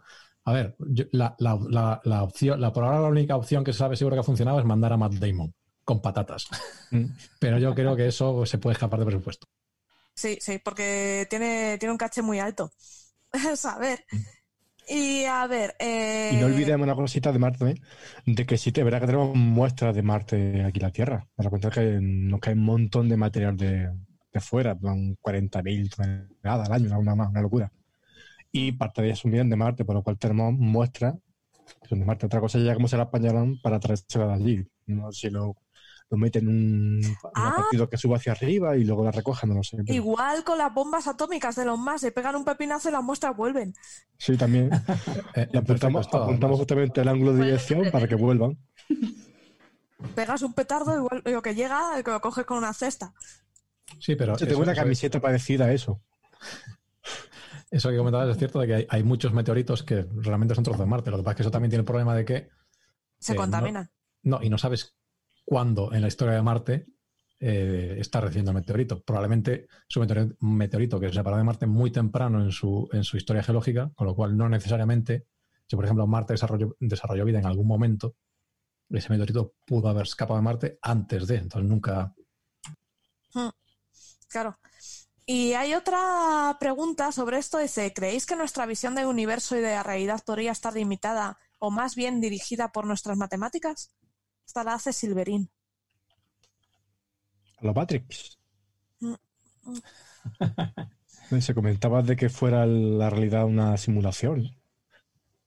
Hombre, apa- aparte de eso, que podría, eso. que podría ocurrir, pero bueno, es bastante improbable, eh, también eh, puede influir en nuestras percepciones. Quiero decir, por ejemplo, si, mm, si, la, eh, si la realidad está hecha por más de tres eh, dimensiones, o de cuatro, si contamos el tiempo, si está hecha por más de cuatro dimensiones y nosotros no somos capaces de, de notar esas dimensiones adicionales, eh, eso puede implicar una dificultad a la hora de, digamos, concebir la realidad, etcétera, etcétera. Mm, se pone siempre el ejemplo, ¿no? De para un punto, un punto plano, ¿no? En un folio, mm, ¿cómo podría concebir, eh, yo qué sé, por ejemplo, un- una esfera, ¿no? Mm, Que sería un objeto tridimensional. Si sería capaz de, porque claro, ahí lo único que va a ver las tres, las, sus tres dimensiones que serían eh, eh, mm, espacio bidimensional y tiempo, ¿no? Pues puede ser complicado. Pero, pero a ver, también hay que tener en cuenta que las matemáticas pre- precisamente nos permiten ir más allá de eso. Que es decir, precisamente por nuestras matemáticas conseguimos averiguar que pueden existir más de, tres más de cuatro dimensiones o que puede haber otras cosas que no percibimos. ¿vale? Entonces las matemáticas lo que nos llevan a eso. o sea, que a lo mejor nuestro cerebro establece un límite en nuestras matemáticas pues puede ser, pero para eso también tenemos las máquinas, que en algún momento nos pueden llevar más allá de, sobre todo cuando haya ya ordenadores cuánticos, digamos, de cierta capacidad, igual podemos ir más allá de las matemáticas que tenemos actualmente. Podemos descubrir algo nuevo, ¿no? Como, el, como ocurrió con el álgebra eh, cuando Newton y Leibniz lo descubrieron, que eso cambió mm, la percepción del universo gracias a la, al álgebra, ¿no? El cálculo, o sea, no, el cálculo infinitesimal, ¿eh? como no me acuerdo ya. Diferencial. Diferenciar eso. Eh, Rosa Chacón, ¿qué repercusión ha tenido la serie de Fourier en las telecomunicaciones actuales? Ay, esto me recuerda al himno de Teleco, de intentémoslo por Fourier. pues porque mediante transformadas de Fourier hacemos eh, muchas, eh, muchos filtros y muchas cosas para que la señal se pueda enviar y se pueda recibir bien de un sitio a otro al final, al fin y al cabo usamos mogollón de, de series y de matemáticas en telecomunicaciones, eh, sobre todo para filtrar la información que llega. O sea, a ti te llega, tú tienes un emisor, un receptor, a ti te llega el receptor mogollón de información acompañada de mogollón de ruido. Entonces tienes que tener mm, cosas que te permitan. Entonces sí que se usa a Fourier, eh, a cestas de Fourier para filtrar. Un ejemplo de lo que dice, por ejemplo, es el, el DNI, ¿vale? El DNI tiene un, o las cuentas bancarias que tienen ahora el famoso eh, el IBAN, ¿no? La, es, no, es no sé cuánto, ¿no? Pues eso es en realidad un código de verificación, lo que verifica que el número de, cuenta eh, se corresponde con, o sea, es decir, ese, número que figura después del ES, esos dos numeritos, es un, es un algoritmo que mm, se- dependiendo de lo que de los números de la cuenta calcula qué número tiene que figurar igual que pasa con el DNI la letra del DNI viene de las eh, del número de- del DNI en sí Hmm. Y es una forma de eso se usa en informática de otra forma para verificar que la información que nos llega o sea decir hay un bit de comprobación que si ese bit tiene un valor que no es el correcto el que debería tener para esa información que nos llega entendemos que mm, no ha llegado y además se envía varias veces también eh, redundante etcétera. Y con el tema de Marte, que siguen dando por Marte por aquí, en Spreaker eh, dice, si lo que encuentran es algo similar a los acritarcos, pero más parecido a biomorfos inorgánicos, me acabo de perder. ¿Cómo sabremos si serán restos de vida? Dice, ¿es posible que algo así evolucionara hasta, eh, hasta la vida en Marte o en otro lugar? ¿O no es posible que se genere algo donde almacenara información genética y transcribirla? Hablando de Marte. Madre mía, me ha dejado a cuadros. ¿Sabéis vosotros algo? Yo tanta biología me pierdo.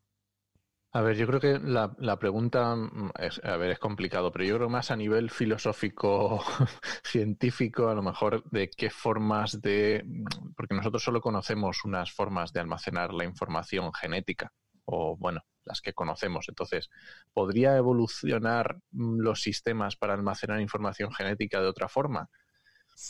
Pues mm, no lo sabemos. Con, las con nosotros es el problema que decíais antes también para otro ejemplo de que solo tenemos un- una muestra, solo tenemos un- una muestra de ejemplo, entonces Pero de no igual forma, hacer...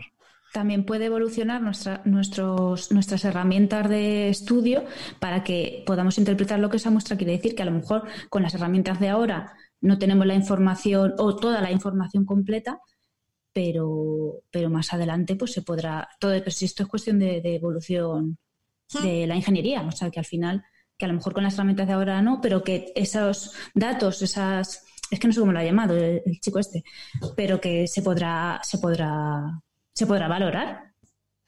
O sea, ahora mismo nos dan una información, esas muestras, Claro. que quieren decir una cosa se- se- según los datos que tenemos y según los- hasta dónde han llegado los estudios que tenemos. Que más adelante se consiguen otras herramientas o se investiga otros procedimientos que te sacan más información, pues igual que se resuelven crímenes ahora de hace 20 años. Sí, Que igual, igual sí que sí que se demuestra una serie de vidas o una serie de bacterias que han llegado en esa, en esos datos que tenemos que antes no teníamos. No sé si es. Sí, sí. Es verdad. Y luego, sobre ahora que te he pillado hablando, Daphnis dice que se refería a energía potencial gravitatoria, que hay proyectos muy pintorescos con grúas, planos inclinados, pozos y cabestrantes. Hablando de energía potencial y formas de, ener- de almacenar energía.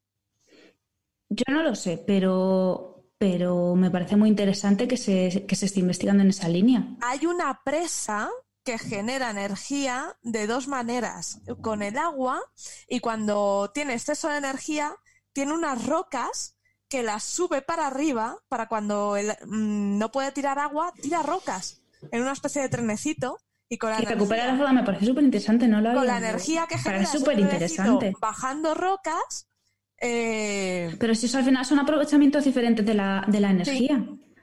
Porque Es ahora mismo hay, hay energía hasta cuando nos tiramos del pelo. Pues es Sí. lo que están haciendo con esas presas, entiendo que es recuperar la energía de otros movimientos que necesitan hacer para producir la energía inicial. Solo la del agua, pues para, para recuperar la energía de las Ah. caídas de agua están haciendo una serie de movimientos. Pues están recuperando la energía empleada en hacer los movimientos que hacen que el agua caiga o que las piedras se recojan. Entiendo que va por ahí. Eso Parece es. muy sencillo así a la hora de. y muy lógico a la hora de verlo, pero. Yo- pero oye, hay que pensar en eso. ¿A que no se les ocurrió hasta ahora de, de hacerlo? cuando la central tiene ex- exceso de producción, lo que hace es que esa energía que produce la levanta, buscar, el, de la presa. levanta el tren, el tren lleno de vagones llenos de rocas hacia arriba. Y cuando tiene que producir más energía de la que puede producir, pues tira, suelta ese tren y van va- cayendo las vagonetas y con ese movimiento de caída de vagoneta hacia abajo, pues van generando. Y lo que preguntaba es si esa energía se puede almacenar. Pues, Claro, pues- eh, pues probablemente. a- se- claro, Claro, tú sí, almacenas claro, la roca, eh, los vagones con rocas son la energía almacenada. Pues si siguen investigando en esa línea, pues eh, estaría genial que se avanzara. Lo que pasa es que ahora serán sistemas muy rudimentarios. No sé Mm. hasta qué punto se pueda, se estará, se estará re- recogiendo tanta energía como para que se acumule o se guarde. Igual solo la están empleando en ese mismo proceso, la, la recuperan y la usan, en- la hacen y la usan. Eso es en Geocast, en el podcast Geocast hablaron también de otro tipo de central que aprovechaba la energía térmica, el calentamiento de las rocas para generar energía. Pero También hay un sistema, eh, me parece que se, se ha hecho, no sé si en, algún desierto de estos de Arabia Saudí, de por ahí, que se almacena la energía solar en la propia arena del desierto y la puedes recuperar. Leí un artículo hace ya bastantes años y no he vuelto a ver nada parecido a eso, pero sí sé que ha habido líneas por ahí porque no sé si un- una universidad mexicana que allí tienen otro desierto también querían hacer algo así. No sé cómo lo harán, pero, pero tú fíjate la manera más tonda de, de almacenar energía en la arena. Eh, Rubén, tienes una pregunta de Dino Perturbado, hablando de Marion Geocast, eh, que te pregunta por la astenosfera. Ah, la astenosfera. Que decía que es verdad que si son los padres o no. Realmente la, Sí. sí, la, este- sí, la astenosfera existe. O si no existe, existe algo muy parecido igual a la astenosfera que se comporta exactamente igual. Para los que no sepan lo que es la astenosfera, es la- una capa de la Tierra, ¿vale? Que está justamente debajo de la litosfera y que actúa como soporte de los continentes. Se va moviendo poquito a poquito y lo va desplazando cada uno hacia su lado. depende. ¿Por qué viene? Imagino que vendrá lo de la pregunta de, si son los padres o no. Porque digamos que tenemos dos modelos para explicar la estructura de la, la Tierra. Tenemos un modelo que habla un poquito más de la composición, que si tendríamos la corteza, el manto superior, el inferior, el núcleo, las- con sus dos capas. Y luego tenemos otro modelo que habla un poquito más del comportamiento de esas capas. Entonces ahí sí tenemos ya la litosfera, la astenosfera, la mesosfera y el núcleo. La astenosfera existe y está en esa parte superior de- del manto. Estaremos hablando de una profundidad de en torno a unos 130 kilómetros hasta los 660. Y este es un número mágico en geología, 660, porque entramos en la discontinuidad de, de los dos mantos y aparte ahí dejamos de sentir terremotos. Tenemos terremotos muy profundos, de 660 kilómetros, pero más abajo no. Ya sea porque no se producen, porque tenemos que tener en cuenta de que estamos hablando de un material que aunque la gente tiene esa idea de que el- si tú haces un agujero encuentras lava y todo va a ir hacia abajo hasta los 6.000 y pico metros de profundidad, está todo líquido, no es así, solamente soy una capa de la Tierra que está líquida, que es el núcleo externo, todo lo demás está sólido, pero está muy, pero que muy viscoso, muy, muy plástico, por lo cual ya no se producen fracturas. Y por lo cual encontrar un terremoto a cierta profundidad es difícil, y más allá de los, de los 660, bastante complicado que se produzca, o incluso ya que nuestros sensores, nuestros aparatos no sean capaces de, de detectarlo. Pero sí, tenemos astenosfera y aparte tiene ese, mm, ese comportamiento plástico debido a una cosita que se llama subducción. Tenemos una placa que se mete debajo de la otra, tenemos todo el anillo de fuego del Pacífico está cubierto de eso, de esa subducción, es la zona donde se producen la mayor parte de los terremotos, los más grandes. Y lo que hace esa corteza oceánica que se mete debajo de la continental porque es más densa, es hidratar el manto. Es decir, estoy metiéndole agua para que se hidrate. ¿Y eso qué quiere decir? Que se convierte en un, un comportamiento para ser más viscoso. Por eso se mueve y por eso las placas encima flotan. Poquito a poquito se van moviendo. Y tenemos un ciclo, se llama el ciclo de Wilson. Y por eso la, todos conocemos la última Pangea, la de hace unos 200 300 millones de años, pero no es la única. Hemos tenido ya como tres o cuatro supercontinentes todos juntos, por lo cual tenemos una fase donde están todos muy juntitos, se separan y se vuelven a juntar, se separan, se vuelven así hasta, hasta el infinito o hasta que se pare el motor de la Tierra. Hasta que te- hagamos un Marte. Eso, ¿Qué pasará? Pasará. La Tierra está perdiendo calor, está, mm, por lo cual llegará a un punto. No sé, había un. Recuerdo que en estudio o leí algo parecido de la, de la tasa de, de enfriamiento del núcleo. Que nos quedaban bastantes millones de años por delante, pero pasará de que ese núcleo que está líquido se irá solidificando y en cuanto se, se seque, se acabó el juego. Pero como para entonces seguramente no estaremos aquí, no, Sí, que No hay la, problema tierra, la. Tierra ya no es lo que era. nunca, lo, nunca lo fue así. La vida la cambió a, a la Tierra. Sí, sí. Ujú. La hemos dejado hecha unas bragas. No, la pobre. Bueno, Esto, es- esto es temporal.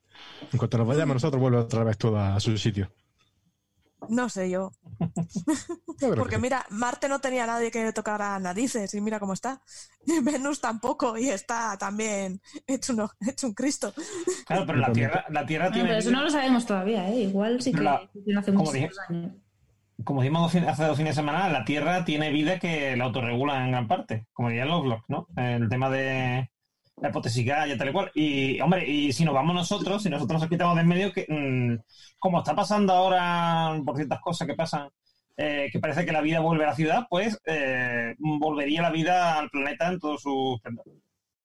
Pero por supuesto que sí, además tenemos esa sensación de que todo nuestro edificio va a durar hasta el, hasta el infinito, pero Pero darle 10.000 años y aquí no queda ni el rastro de que hemos estado aquí nosotros. Difícil, ¿eh? Ah. Que la geología es muy dura, que se lo traga todo. Se lo carga todo. Y todo lo que está en superficie va a desaparecer.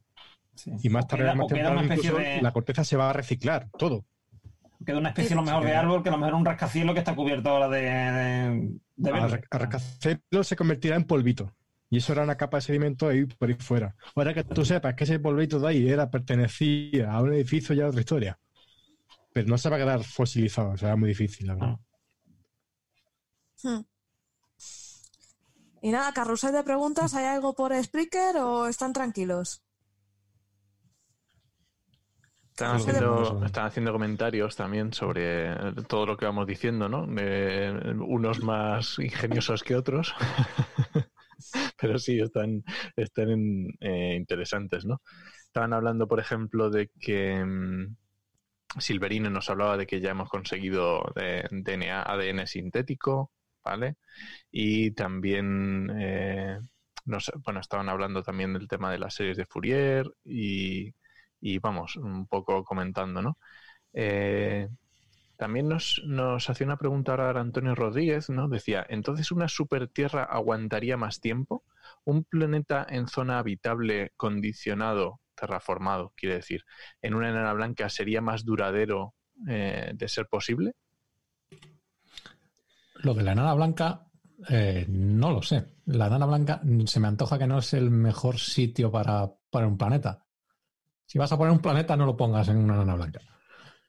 Porque, eh, primero que son eh, estrellas súper calientes,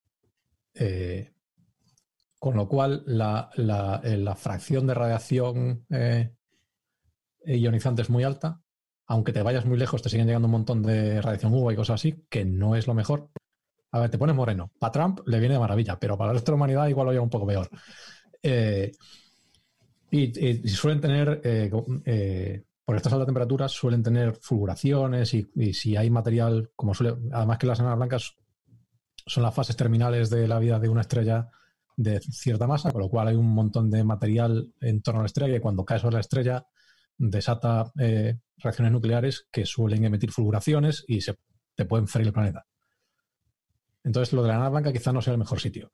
Eh, una ena- enana, o sea, si quieres un sitio estable, pues realmente es que si quieres un sitio estable, es difícil encontrar uno que sea más estable que el Sol, que es una estrella súper, abu- por suerte es una estrella súper aburrida. Eh, y probablemente la, supertierra, eh, de esto que estábamos discutiendo, de- del, del- el presupuesto térmico que tiene y tal, efectivamente. Perdona, se- Carlos, que, sí. te, que te corte. Ah, Para no para- antes de terminar con las enanas blancas, decía, decía ahora mi justo Pablo Millana, ¿y la luz de dónde sale en las enanas blancas? La luz de las enanas blancas creo que es básicamente eh, que se están enfriando. O sea, están extremadamente calientes y se están enfriando. Y de hecho, tú puedes, en teoría, lo va claro, esto es una, eso es- no es una cosa súper precisa, tú puedes calcular la, edad de una, enana blanca simplemente viendo qué color tiene. O sea, a medida, que, se va, que se va haciendo más vieja, se va, se va enfriando más, pues la enana blanca, digamos, son las capas más internas de una vez que una estrella deja de, eh, se vuelve inestable y deja de, tener reacciones de fisión, lo que te queda es el núcleo, que es, en- dependiendo de la masa inicial, es una enana blanca que se está enfriando. Entonces está extremadamente caliente, mm, de decenas de miles de, de Kelvin. El, por comparar el, el Sol, eh, está, la, la temperatura superficial, superficial del Sol son como 5.700 Kelvin más o menos. Y estas son cosas que tienen decenas de miles de Kelvin. ¿Pero esa luz nos valdría igual para nosotros o para cualquier ser vivo? O... El, el problema es que, eh, eh, digamos, el presupuesto de energía de, de un cuerpo depende de su temperatura. Entonces, cuanto más caliente estés, más porcentaje de tu energía se emite en radiación muy energética. Rayos ultravioleta, eh, eh, rayos gamma, cosas así. Entonces, a la vida ese tipo de radiación no le interesa demasiado. Entonces, tú lo que quieres es una estrella que no emita o que haya algo entre la estrella y tú que bloquee ese tipo de radiación, que es lo que nos pasa en la Tierra. O sea, la, la mayoría de la radiación ionizante que viene del Sol, la atmósfera nos la filtra y, estamos sanitos. Entonces, en, una, en enana, en- enana blanca, el presupuesto de, de energía que cae más allá de los rayos ultravioleta es muy alto. ¿Por qué? Simplemente porque está muy caliente. Entonces, eso no es, para la vida probablemente no sea el entorno óptimo. O sea que según tú, Carlos, el ayuntamiento de la Nana Blanca no debería permitir que se hiciera un planeta allí, ¿no? Que se construyera un planeta No, en inmediaciones. A- Ahí, ahí el, el ayuntamiento de la A ver, depende, depende de qué tipo de ayuntamiento sea, pero en teoría eso no debería ser terreno edificable. A ver, tú después puedes hacerte ahí un paco el pocero y hacer tus cosas, pero, pero en principio no. Yo creo que eran mejores las enanas rojas, ¿no? Porque son más estables, más tranquilitas. Tampoco, las enanas rojas son bastante inestables también. Ah, Hostia, es que son Eh, muy violentas, es verdad. Lo que pasa es que, eh, eh, claro, o sea, a lo mejor solo, solo, solo le da un golpetazo, pero el golpetazo es la leche. Entonces, muchas de las, de las estrellas de tipo más tardío, estas enanas, eh, en algún momento su, su brillo aumenta un par de magnitudes, tiene una fulguración, que eso implica que no, no se sabe, que, o sea, sí se- hay muchos mecanismos que dan lugar a estas inestabilidades, pero te- efectivamente tampoco, tam- o sea, hay mu- mucha gente que una de las cosas que están estudiando es eso, o sea, porque por, eh, es mucho más fácil detectar planetas en torno a estrellas de tipo tardío, como estas enanas y tal, pero no, entonces claro, todos los planetas que encontramos están ahí, pero simplemente porque es más fácil encontrarlos. Entonces hay mucha gente que está intentando estudiar cuán realmente estables son estas estrellas con respecto a la vida. Pues tienes una estrella que 10.000 años es súper estable y de repente tiene un pico de fulguración de la leche y fríe todos los planetas que están en la zona habitable, eh, efectivamente, buscar vida en esas estrellas no es una buena inversión de tu tiempo, que es limitado. Entonces, eso es una cosa que todavía no sabemos del todo bien. Complicado. Eh, ¿Algún comentario más o, o Enoch? ¿Alguna historia así que... Sí, tenemos un comentario muy bueno que decía Silverine que una en primera línea de Nana Blanca, ¿no? Y luego nos hacían una pregunta también Antonio que decía, ¿las enanas rojas no se calman después de unas decenas de miles de, de millones de años como, como la estrella de Teen Gardens? La estrella Teen Gardens, ahí me he perdido. Entonces, eh, la verdad es que no lo sé. así de cabeza no sabría decirte. Eh, probablemente sí, lo que pasa es que, eh, que no sé, es, es- difícil. Sobre todo en- respecto a la vida, pues después también eh, tienes el problema de que si, claro, eh, volvemos a lo mismo, solo tenemos una muestra. Entonces, todo lo que, todas las cuentas las hechas diciendo que eh, la vida tiene que ser razonablemente parecida a lo que hay aquí, que no sabes si es cierto.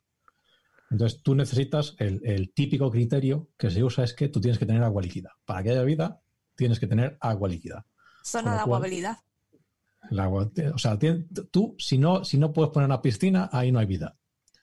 Entonces, eh, la zona de piscinabili- piscinabilidad de una enana roja está muy cerca de la estrella, porque como la estrella es muy fría, para tener calorcito suficiente hay que arrimarse bastante. Con lo cual, tus órbitas son súper rápidas y eres más sensible a este tipo de... Si algo le pasa a la estrella y de repente aumenta mucho su radiación, tú estás súper cerca, con lo cual te la vas a comer toda. Esto, eh, como diría, como diría Jesulín, esto es muy complicado. Madre mía. Bueno, vamos a ver así más preguntas. Eh, ¿Cuál es la candela estándar más fiable para medir la distancia de una galaxia? Pregunta quedadas estelares de Madrid. Uf, eh, la más fiable. A ver, eh, hay dos cosas. Pr- primero, eh, que la, la mejor manera de medir una distancia no es necesariamente con una candela estándar. La mejor manera de medir distancias, medir distancias en astronomía es súper difícil. Súper difícil. Eh, entonces, ah, la mejor manera de hacerlo son con eh, cosas trigonométricas. Lo que, eh, que básicamente una cosa que tú puedes hacer es ver algo que pase, como por ejemplo una estrella cambiando de brillo, y ver el reflejo de ese mismo evento en, en otra zona de la galaxia. Esto, por ejemplo, es una cosa que se ha, hecho con alguna supernova. Entonces tú ves la supernova y cierto tiempo después ves el reflejo de esa luz de esa supernova en una nebulosa que está eh, en la misma galaxia. O... Entonces, si tú mides lo que tarda, eh, la diferencia que hay entre la supernova y el reflejo, y sabes el ángulo que separan esos- esas dos cosas, esa supernova y esa nebulosa, simplemente echando la cuenta de la velocidad de la luz, sabes perfectamente cuál es la distancia a esas dos cosas. Entonces, eso es lo más preciso. Lo que pasa es que eso es súper difícil de hacerlo, súper difícil hacerlo. Entonces, después también depende de cuán lejos está la galaxia, porque las típicas candelas estándar, que son variables, eh, eh, estrellas variables, cuyo brillo depende, eh, es una función muy, muy precisa de su periodo, de lo rápido que cambian eh, su brillo, esa solo la puedes ver en galaxias que estén razonablemente cerca. Con lo cual, por ejemplo, si queremos estudiar la expansión del universo, tienes que estudiar galaxias que están extremadamente lejos. Con lo cual, ahí lo único que te queda son supernovas, que son extremadamente brillantes durante un día. Es un poco es la canción del verano. Supernovas son el Jordan de la astronomía. Entonces, tienen ahí un, pico de un verano y después ya no lo vuelves a ver nunca. Entonces, esas son no son demasiado buenas, el candela estándar, porque su brillo depende de muchas cosas, pero es lo único que hay. Entonces, son buenas porque no hay otra cosa. Jolín. La verdad es que está interesante. Y luego, a ver, aquí hay otra bastante antigua que fue de Spreaker de otro día, que dice, eh, una pregunta de relatividad especial. Dice, si una estrella está a cuatro años luz, entiendo que ese tiempo es el que vemos que tarda la luz en llegar desde la estrella observando desde la Tierra. Pero si somos nosotros los que viajamos y pudiéramos hacerlo a una velocidad cercana a la de la luz, ¿podríamos llegar en mucho menos de cuatro años medidos por nuestro reloj debido a la contracción del espacio? A una velocidad tan cercana a la luz, ¿podríamos alcanzar eh, regiones arbitrariamente lejanas del espacio? Yo me he quedado picueta. ¿Para mí? ¿Esa para mí? Ah, Sí, digo que venga, dale, estoy, dale, dale. estoy Estás monopolizando aquí. Estoy Menudos monopolizando. están los oyentes hoy. A ver, muchas Sí. cosas. Primero, lo, lo de, lo de los años luz eh, es una medida de distancia, que es una medida espantosa de distancia. Eso es como decir, y tú ves muy lejos de Madrid, a 50 minutos en coche. Ese es ese tipo de medida de distancia. Mm. Entonces, eh, realmente que algo esté a cuatro años luz no significa que la luz desde ahí te llegue, te llegue en cuatro años. La, velocidad de la luz, eh, eso sería eh, si, si lo que hay entre ese cuerpo y nosotros fuese un vacío perfecto, que no necesariamente tiene por qué serlo. En, en el, en el medio interestelar hay un montón de porquería y esa porquería frena un, frena un poquito la luz. Normalmente la diferencia es eh, casi inexistente, pero existe.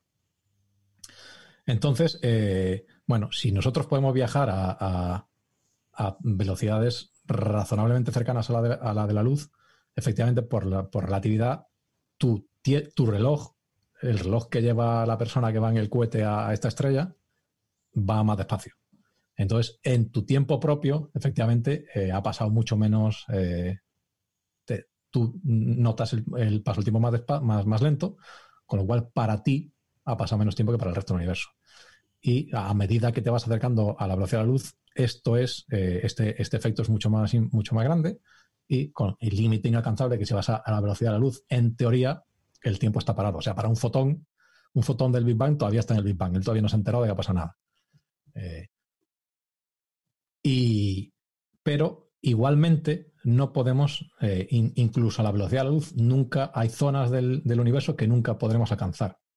Principalmente porque el, el universo se está, se está expandiendo y hay zonas que se expanden a una velocidad superior a la de la luz, con lo cual, o sea, el propio espacio crece más rápido de lo, de- de lo rápido que tú puedes ir, con lo cual nunca hay zonas del universo que, que jamás alcanzaremos.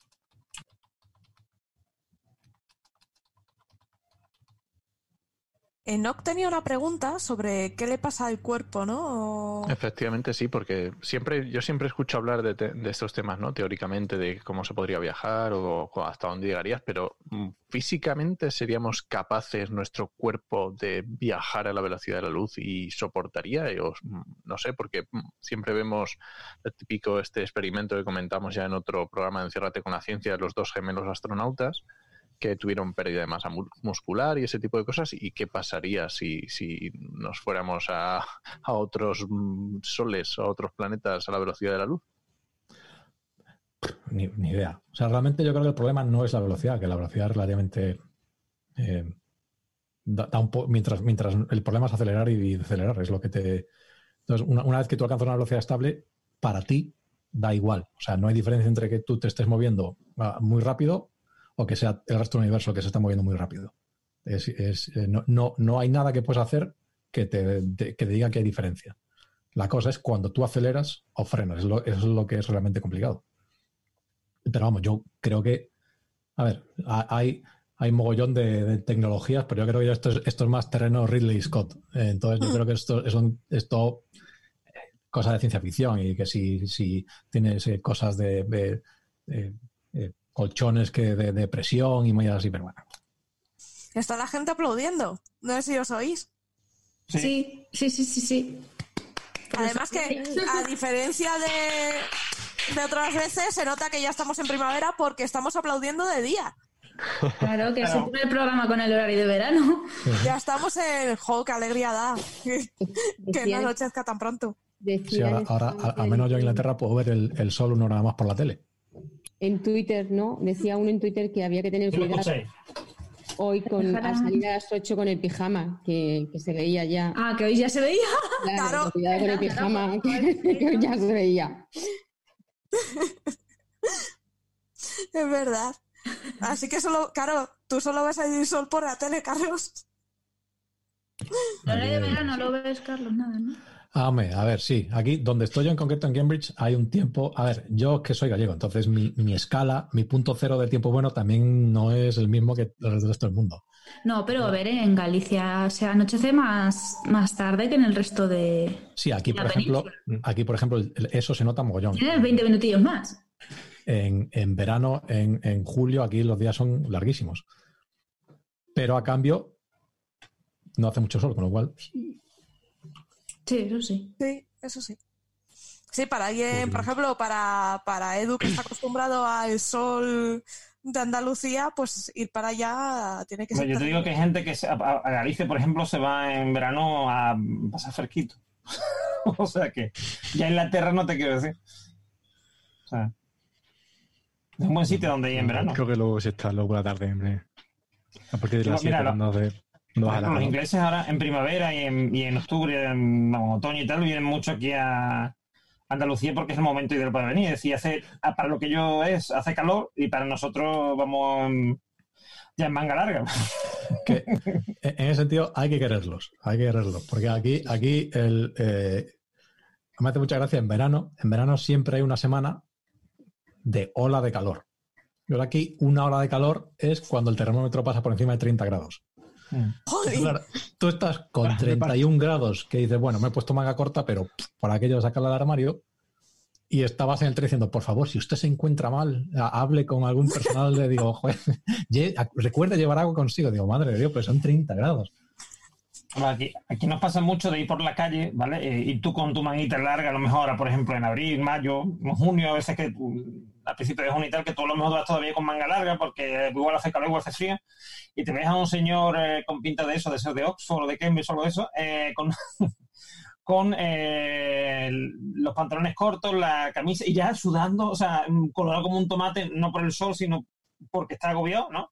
Y dice, me hacen metita tocada, y dices, hostia, cuando, cuando haga 40, mm, no sé dónde lo va a dejar. Además, el No. señor eh, Edu dice que es de esa zona porque lo reconoce por las chanclas con calcetines. Claro, por supuesto. Eso importante. es, la, eso es la forma perfecta de identificarlo. Es- eso no falla. No falla, ¿no? Eso no falla. Además, lo mejor de eso es la cara con que te miran, porque te miran con cara como diciendo, este señor, ¿qué hace con una manga larga, no? O con un pantalón largo. Si yo estoy aquí a punto de reventar. La misma cara que pongo yo cuando voy arriba, al norte, y yo voy súper abrigado y me encuentro a la gente en manga de Manga corta, camisa. sí, sí. Y está nevando, ¿sabes? ¿Qué hacéis con vuestra vida? correcto, correcto. Sí, sí. Sí, es verdad, ¿eh? que no estamos acostumbrados. Pero el, calor- el tema del calor es que lo que pasa es como, porque cuando uno tiene frío, tiene frío, quiere decir, se abriga un poco más y no, y sí, ves una manga de camisa, pero cuando es el calor, es que cuando tú no estás acostumbrado, ya llega un momento que no te puedes quitar más ropa. Entonces, si ves a alguien con más ropa que tú dices tú, si, si yo me estoy muriendo, mm, este señor tiene que estar a punto de desvanecerse y no, y no, está tan normal. Y eso, eso lo dicen mucho, que es mejor el frío porque te puedes abrigar más que el calor porque llega un momento que no te puedes desnudar más. Pero depende también, hay gente que está mucho más a gusto Sí, sí. pasando calor que pasando frío. Yo el frío lo llevo fatal, por mucho que me abrigue, ¿eh? Y además también depende mucho del calor, de qué calor y de qué frío se trate. Por ejemplo, aquí en, aquí en Sevilla tenemos un, como te- estamos en un valle con el río y tal y cual, tenemos en invierno un frío muy húmedo. Y a lo mejor hace, mm, no sé, 6 o 7 grados, ¿vale? Pero la sensación térmica es mucho peor. Te da, porque hay mucha humedad y te da la sensación de que te estás helando. Y hay mucha gente que viene a lo mejor de Castilla aquí dice, pero ¿cómo puede ser que yo en, en León estoy a menos un grado, a cero grados y estoy a, gusto y aquí estoy a, a 6 o 7 y me estoy muriendo de frío? Porque es que además te pones ropa y te cala, como te pongas, o sea, te pones una, cha- una chaqueta normal o un chaquetón normal que no tenga protección de esta típica, ¿no? De, De calor y que te- ¿no? Claro, te pones un chubasquero normal y tienes frío, porque es que te calan los huesos. Es el típico, no, es que me cala el frío los huesos. Pues ese tipo de frío el que tenemos aquí. Y claro, mm, hay mucha gente que le, le llama la atención eso. Y en verano, Aquí, sin embargo, el- el- es más seco el, el verano. Y sin embargo, te vas a Barcelona, que es más húmedo y a lo mejor con menos temperatura aquí está mucho más agobiado. Bueno, depende Pero como en las comunidades norteñas que tienen, que tienen zona costera, allí en realidad hace frío, pero por lo que tú dices de la humedad. Claro. Pero no hace un frío de que cuando sales de la calle y dices, Dios, qué frío este que te corta la cara. Eso es más de, de zonas Claro. eh, del interior. Hmm. Ah, entonces, Vamos, yo el frío húmedo es el que. Aguanto, soporto, porque no es un, Pero un porque frío estás acostumbrada. Pero es que si no estás acostumbrado, aunque tú estés acostumbrado a mucho frío, cuando cambias El de frío húmedo a húmedo, seco. No sabría qué decirte, no lo sé, depende Que también. frío de húmedo la- no puedo con él. Es que se te mete hasta los huesos. Es infernal. Yo prefiero eso, Pero mis. el calor húmedo es peor también. Que te Sí, agobia. es peor. El Sí, calor sí, seco mucho puede estar a más. 40 grados y puede estar bien, pero es que el otro que te- sientes que te, como te falta el aire. Sí, sí. Me, me encanta, Los pues, 15 a ver, nos hemos quejado de los jóvenes que hacen mucho ruido, del frío, que te- eh, la humedad es lo que te mata. ¿Qué nos queda? ¿Qué nos queda? Lo que mata es la humedad, como decía Guapuma. Eh, la humedad es lo que te mata. Humedad caca. Nos estamos haciendo mayores, yo creo. Sí, bueno, es que la media de edad ya que tenemos por aquí. Dice Rosa Chacón en Spreaker que ya en Córdoba ha visto a Guiri metiéndose en fuentes en verano malitos, malitos. Sí, sí, yo también lo he visto, Rosa, sí. sí. Es que hay- hay- aquí hay gente, yo, algún, algún amigo me lo ha comentado, este es, era, eran irlandeses que está bastante más al norte, que, que dice que ellos por encima de 35 que se, se, se resetean ya, o sea, va, no pueden, no pueden. Sí, sí. Yo lo puedo entender. A mí, a mí cuando, mira, el año, este año pasado, este verano pasado, que decía la gente, ola de calor, ola de calor. Y tú veías treinta y tantos grados, no sé qué, y yo decía, digo, ola de calor, digo, aquí un verano normal son 40, 40, 41 grados. digo, ¿qué coño ola de calor 35 grados o 36? Digo, eso, ¿qué ola de calor ni qué ola de calor? Igual tenían el titular preparado del verano anterior, porque No, pero claro, pero es que la gente, la gente del interior lo pasa muy mal. Y en Madrid, por ejemplo, se da con. Ahora, bueno, ahora no, ahora, ahora el verano sería magnífico porque no hay polución. Pero en situaciones normales, la polución provoca que haya mucho más calor, porque además provoca efectos también invernaderos, etcétera, etcétera. O sea, es decir, mm, una cosa es la percepción que haya, por ejemplo, en el aeropuerto, que no se suelen medir las temperaturas, y otra cosa es en medio de la ciudad mm, lo que a ti te afecta. Eso es. Y yo, no- antes hablábamos justo del tema de, los desiertos de Egipto y tam- no, si habéis ido alguna vez a Egipto con mucho calor, esa sensación cuando viajas del avión de que, mm, o sea, estás metido en un horno literalmente, o sea, que cuando abres la boca te quema por dentro, que luego obviamente te aclimatas y ya está, no pasa nada, eso es lo que decíais del, del calor seco, ¿no? Pero esa sensación primera de, de- de la primera bocanada de aire mm, es complicada, ¿eh? Ah, Y además, y además eh, la sensación, yo, yo te lo digo porque a mí me pasa todos los veranos cuando voy a la playa y tal, cuando vuelvo a Sevilla, así, porque muchas veces yo suelo coger vacaciones en la primera quincena de julio o la segunda, y llego en todo el calor, ¿no? Aquí a Sevilla. Entonces llegas y, mm, menos el verano pasado, que no me, no me ocurrió, porque digo, fue un verano bastante bueno. eh, normalmente tú llegas, sales de allí con el fresquito del- de la brisa marina y no sé qué, y sabes que cuando llegues aquí, que además vienes con el aire acondicionado, te va a pegar un, vamos, una bocanada ahí que parece que te acabas de entrar en el infierno, que es muy, muy fresquito, está muy bien. Oye, una pregunta que, mm, rozando un poco el tema que se supone que no, no tocamos, ya que este es un programa coronavirus free, eh, ¿qué hubiera pasado si esta cuarentena lo hubiéramos pasado en julio? Y no me refiero ya al tema social y, y psicológico de las personas, ¿vale? No, ¿Cómo lo veis o cómo, cómo hubiera afectado? Muy malamente. O sea, sin piscinita, sin cervecitas en la terraza del bar, Sí. sin playa, eh, asados de calor. Mucha gente no tenemos aire acondicionado en casa. Mucha Eh, gente saliendo a las, ve- a las 20 horas a aplaudir, a aplaudir Rita la cantadora.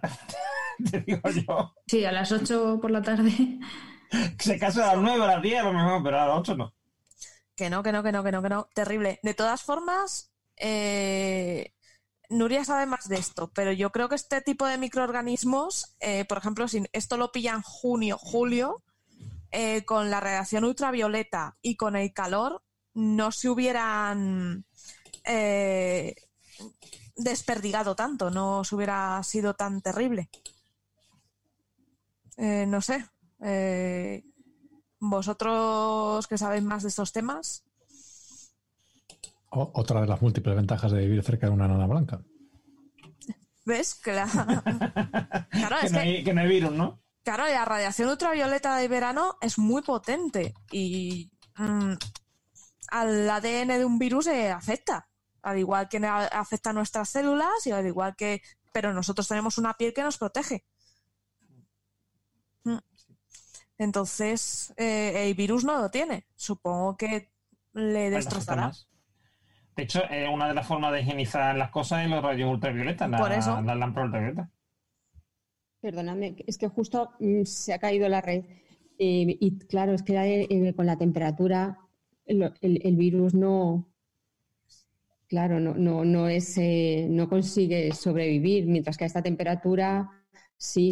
Por eso, por eso eh, es más eh, normal que en, invierno estén estos virus. Lo que pasa que tampoco está siendo un poco raro, porque por ejemplo sí que hay en países como Egipto, creo que había habido, ha habido algún caso de en estos virus. Sí, pero por ejemplo, aquí en Andalucía está habiendo casos, pero son menos en Andalucía y en Murcia que en el resto de la península. Entonces, quizá la temperatura tenga algo que ver. Y, y, por ejemplo, eh, toda la parte de Levante, desde que ahí está la- lo que es la cuarentena, también ahí se ha disminuido mucho la, conta- o sea, el contagio. Bueno, claro, evidentemente, pero quiero decir que también creo que la temperatura influye. O sea, debe de influir, pienso yo.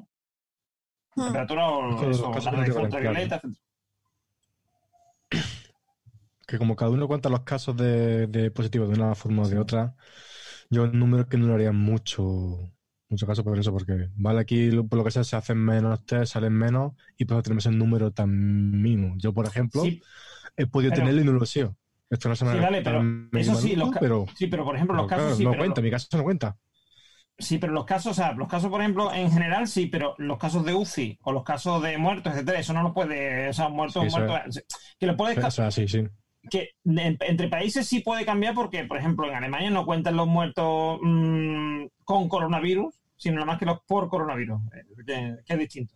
Pero mm, Bien hecho. entre- eh, sí, bueno, pero te quiero decir, aquí, aquí creo que eh, aquí creo que sí, o, o es al revés, no sé si es una cosa u otra, pero digamos que, mm, que cambia eh, de nosotros a ellos, ¿no? Entonces, pero te quiero decir que quitando eso, si es en el mismo país que se sigue el mismo sistema, debería de haber más o menos los mismos casos o similar, ¿no? Sin embargo, no es así. Mm. Hombre, yo creo que puede ser pues como pasa con otros virus, ¿no? La gripe en verano tiene menos incidencias, el resfriado en verano tiene menos incidencias, aunque te resfrías. Mm, y debe ser por, por eso, por radiación y por temperatura. Yo, yo una duda que siempre he tenido es que Claro. si hay una a, a esa, a esa tasa de, transición de, de, eh, transmisión menor, hay una componente social en el sentido de que en general en verano la gente se arrima menos y no, no estamos Sí. todos en sitios cerrados y cosas así. Aparta Sí, que das calor, ya sabes.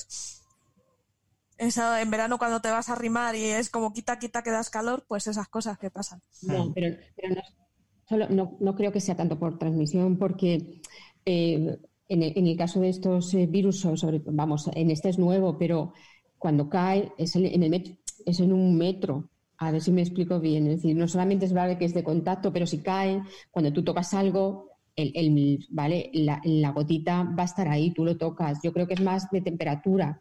eh, que, el, que el virus ahí no, no es estable, ya está, el virus no lo soporta. Entonces, eh, supongo que cuando empiece a llegar el calor, pues eh, empezará a, también a disminuir el, el contagio. Otra cosa es que el, el año que viene volverá otra vez. Hmm. Hombre, y también, y también puede influir una cosa que no tenemos en cuenta, que es que el verano es mucho más sucio, sucio en el, en el, en el sentido, eh, digamos, micro, bueno, micro- eh, microbiológico, porque eh, estamos sudando, etcétera, etcétera. Es decir, una cosa es, eh, ahora mismo, a lo mejor lo que sale de nosotros es la saliva tal que se, que se pega. Ahora, y eso, si yo, me, mm, si yo por ejemplo, toso en mi mano, eso yo lo pego en, el, en, en un pasamano, por ejemplo, de una, o en el ascensor cuando pulso, etcétera. Ahora, si estoy así, estoy sudando, me hago así, esos virus se van, se van perdiendo. Es decir, lo que, una cosa que yo hace, eh, toso, y eso está ahí, y ahora yo ah, me seco el sudor, no sé qué, la mano está sudando en sí, eh, con lo cual eso se va diluyendo ahí, eh, va- voy perdiendo carga viral, a lo mejor por la mano. Que eso también puede influir, quiero decir, todo eso, mm, y hay muchos más, más bacterias tuyas propias, ¿no? No, no? No. No. Yo creo que más, si tú estás en la piscina, estornudas, eh, te suenas la nariz, te metes en... No. Bueno, no, que el agua de Pero la piscina esto no se transmite por las vías respiratorias, lo que es garganta sí, sí. y nariz, ¿no? Sí. Entonces, si sudamos y Claro. Eso no, no va a la boca, quiero decir, va a la No, boca. no, no, la boca. En condiciones normales, sí. No lames al vecino, por favor, no lamáis al vecino. Ni a la nuestra ni a la de los demás. claro. Ni, la- ni, las- ni las tapas de váter, que ha habido un, un individuo en Estados Unidos que se ha dedicado a Sí, lamer sí, tapas sí, de váter sí. y lo puso en, tel, en Instagram o yo qué sé, y ahora tiene coronavirus y puede tener 40.000 cosas más, el tío. Ay, Sí, yo creo Tiene coronavirus y es lo mejor que pudo haber cogido. Sí, sí, sí, por exactamente. Y una gonorrea también, y, y y coger yo qué el sé. virus, que pretendía otra cosa, o coger el virus y ya No, está. no, O sea, ganar, ¿Qué pasa por la mente de esa persona que, que para decir voy a lamer las tapas, las tapas de váter? Es- No lo entiendo. Tenía no un me Una tapa de objetivo. yogur. Sí, sí. ¿verdad? Otra- Habiendo tapas de yogur.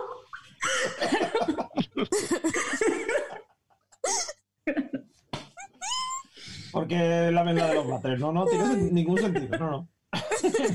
¿Qué puedes ganar? ¿Qué puedes ganar? No hay nada para ganar. nada, puedes ganar una vale. Una enfermedad, sí. Varias enfermedades. Vamos, la calidad de los vaya. sonidos que cada gana tampoco es que sea para echar cohetes. ¡Ay, qué asco!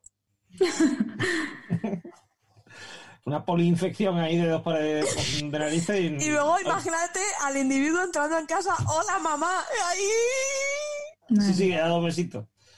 Si decimos, si decimos que es una guarrería que te, que, te, que te chupe un perro, por ejemplo, y tal, pues mm, teniendo en cuenta que los perros están, como digo, preparados para ello, es decir, la saliva mata. Tú imagínate ese tío que, que ha estado lamiendo ahí. Dios mío. Pero bueno, ha conseguido su, su objetivo, que era que hablésemos de él, porque, Sí, sí, sí. porque al final estamos dedicándole un tiempo a este señor. ¡Qué tío más marrano, por Dios! Sí, y hay, hay otro tío también muy único, interesante. Hay un tío también muy interesante que no sé si lo habéis visto, que se ve en. No sé si estaba en. En Tahití o Indonesia, creo que estaba en Indonesia, y, se ve el tío ahí, ah, yo no, ah, el coronavirus, una, esto, yo estoy aquí, esto estupendamente, no sé qué. Y Ah, a los sí. tres o cuatro Sí, días se ve el vídeo del mismo diciendo, eh, por, fa- eh, por favor, ayudadme a salir de aquí, no sé qué, he pedido asilo a la, a la embajada y no sé qué. O sea, ¿Y que había pillado? ¿El dengue o algo de eso? no, no había pillado nada, pero. Pero Estaba ya asustado. Claro, Sí. ya se había asustado porque ya había empezado a afectar donde él estaba y, y estaba acojonado, o sea, y quería volver a su casa. A ver, Esto- yo esto me vais a perdonar, pero yo esto lo veo perfecto. O sea, una vez que se ha acabado el tema de la evolución en humanos, mm, digamos que ya no es tan, no es lo de correr delante de los leones, pues mm, de alguna otra forma tiene que, hacer, mm, que producirse Selección la natural. evolución y Darwin tiene que estar ahí, ¿no? Pero los Sí, yo balcones de se crearon para eso. O sea, Claro, para eso se crearon los balcones, para el tema de la evolución. acabar con los Además, ingleses, sí. Es una cosa, acabar con los alemanes. Y una cosa que hace mucha gracia, pues todos creemos que Alemania e Inglaterra están lidiando con, con el o al menos Alemania lidiando con el coronavirus de manera súper eficiente, pero vamos a ver si no pueden con los balcones, ¿qué van a hacer con una pandemia? Sí, sí, a mí, a mí me encantaba el meme ese de eh, el- cuando salíamos a, salíamos a aplaudir a los balcones y tal, diciendo eh, los ingleses deben estar flipándolo eh, porque salimos a aplaudir los balcones y no nos mata- no nos tiramos. en vez de tirarnos, ¿no? Salimos a aplaudir en vez de tirarnos. Y había, había otro que decía que en Inglaterra no, quería- no querían hacer el confinamiento porque dejarlo encerrado en casa iba a ser más peligroso que dejarlo fuera. Eso sí, Sí, si sí, fueran acá por muerte. Sí. Pero aquí en general todo el mundo vive en una casa, con lo cual como mucho te queda un primer piso. Claro, allí. Sí, no, Claro, te- pero te- se puede te- tener un te-. O coger un coma alcohólico, por ejemplo. Se me Sí, ocurre, lo ¿no? malo de los confinamientos es que el alcohol se acaba rápido. Eh, sí, bueno, pero sí, es que los ingleses mm, son capaces de acabarte con un barril ellos solos, uno solo, ¿eh? Y cogen. Es que el, problema tienen los ingleses, por lo menos por lo que yo tengo visto, eh, es que no saben dónde está el límite de, de aquí dejo de. ¿Quién me está poniendo? Pero eso, pero pregúntate, ¿pero eso lo sabemos nosotros también? ¿Dónde está el ¿De qué? límite? No. Mm, Yo Lo creo sabemos que- nosotros también. No, Yo pero creo yo creo que es distinto. tampoco. No lo sabemos, pero, pero a ver, pero por ejemplo, mira, nosotros bebemos mucho, pero bebemos a lo mejor a lo largo de una, de una tarde. Pero es que los ingleses en una hora se pueden beber mm, ocho- mm, 10 cervezas, 11, 12 cervezas, solamente porque va a cerrar el pub y pum, pum, pum. O sea, Ah, bueno, habrá ingleses que no beban tanto, ¿no? Sí, hombre, Dentro de- claro. o sea, quiero decir, igual que hay españoles que beben más y beben No, menos. si, si os queréis, No, si queréis, estamos o- generalizando. Estamos si queréis os, os doy mi, mi visión también con una muestra de un punto. Venga, procede. Venga, dale. Yo, a- habiendo vivido aquí ya un tiempo, una de las cosas que, que- y esto hablado, a- hablándolo también con gente aquí, es que una de las grandes diferencias es que en España el alcohol no es tabú. mm. Entonces, todo el mundo, o casi todo el mundo, y efectivamente, y a ver, Esto no significa que sea una, pana- un- una panacea, sino que eso también tiene sus riesgos y el alcoholismo es un problema y, eso es evidente. Pero todo el mundo, desde muy pequeño, tiene una concepción bastante natural de lo que es beber con normalidad y lo que es excederse bebiendo. Entonces tú a tu, a tu, a tu familia tomándose un vino con la comida. Eso es extremadamente normal en, España, por ejemplo. Esto en Inglaterra no pasa. En Inglaterra el alcohol es, es un tema mucho más, socialmente es- es mucho más tabú que aquí. Entonces, por ejemplo, no es tan habitual que se beba en casa, en, en- en comiendo, cenando, por ejemplo. Entonces, eh, tú, la, gente, eh, o sea, es, muy binario. O sea, eh, vas de, de 0 a 100 y no tienen una, una, digamos, no están tan socializados en el alcohol como estamos en España, básicamente. Yo estuve, eh, cuando hice mis postdoc, también en Cambridge, tres años. Y recuerdo los cumpleaños, fui a, dos o tres, y era ir, se hacía como una ruta de, de pub en pub y se trataba de tomarte, no sé, pues tres pintas o, eh, en, en tantos sorbos y ganaba quien se fuese tomando las pintas en, en el menor número de sorbos posibles. Y así se celebraba los cumpleaños. Y en ningún momento se reunía la gente para, Para hablar, ¿no? para, para hablar o para estar juntos y celebrar el cumpleaños de la persona. Y sino no había tarta, es pintas. solo. ¿Qué coño, nada. ¿no? para beber, pero beber tampoco, claro, es verdad que ahí es la. Nosotros bebemos mucho, pero bebemos a lo mejor, bueno, en, en- ¿no? En- Más social, diría yo. Social, Pero te puedes tomar, te puedes tomar una cerveza eh, hablando con alguien y esa cerveza durarte horas. O sea, que es lo que o, nos bueno, pasa, ¿no? O tomarte tres. Si yo, yo bebo, por ejemplo, muy rápido, yo me puedo tomar tres, pero estás hablando y está, o estás riéndote. Ya te digo, yo hace, bueno, pues eh, 20 años.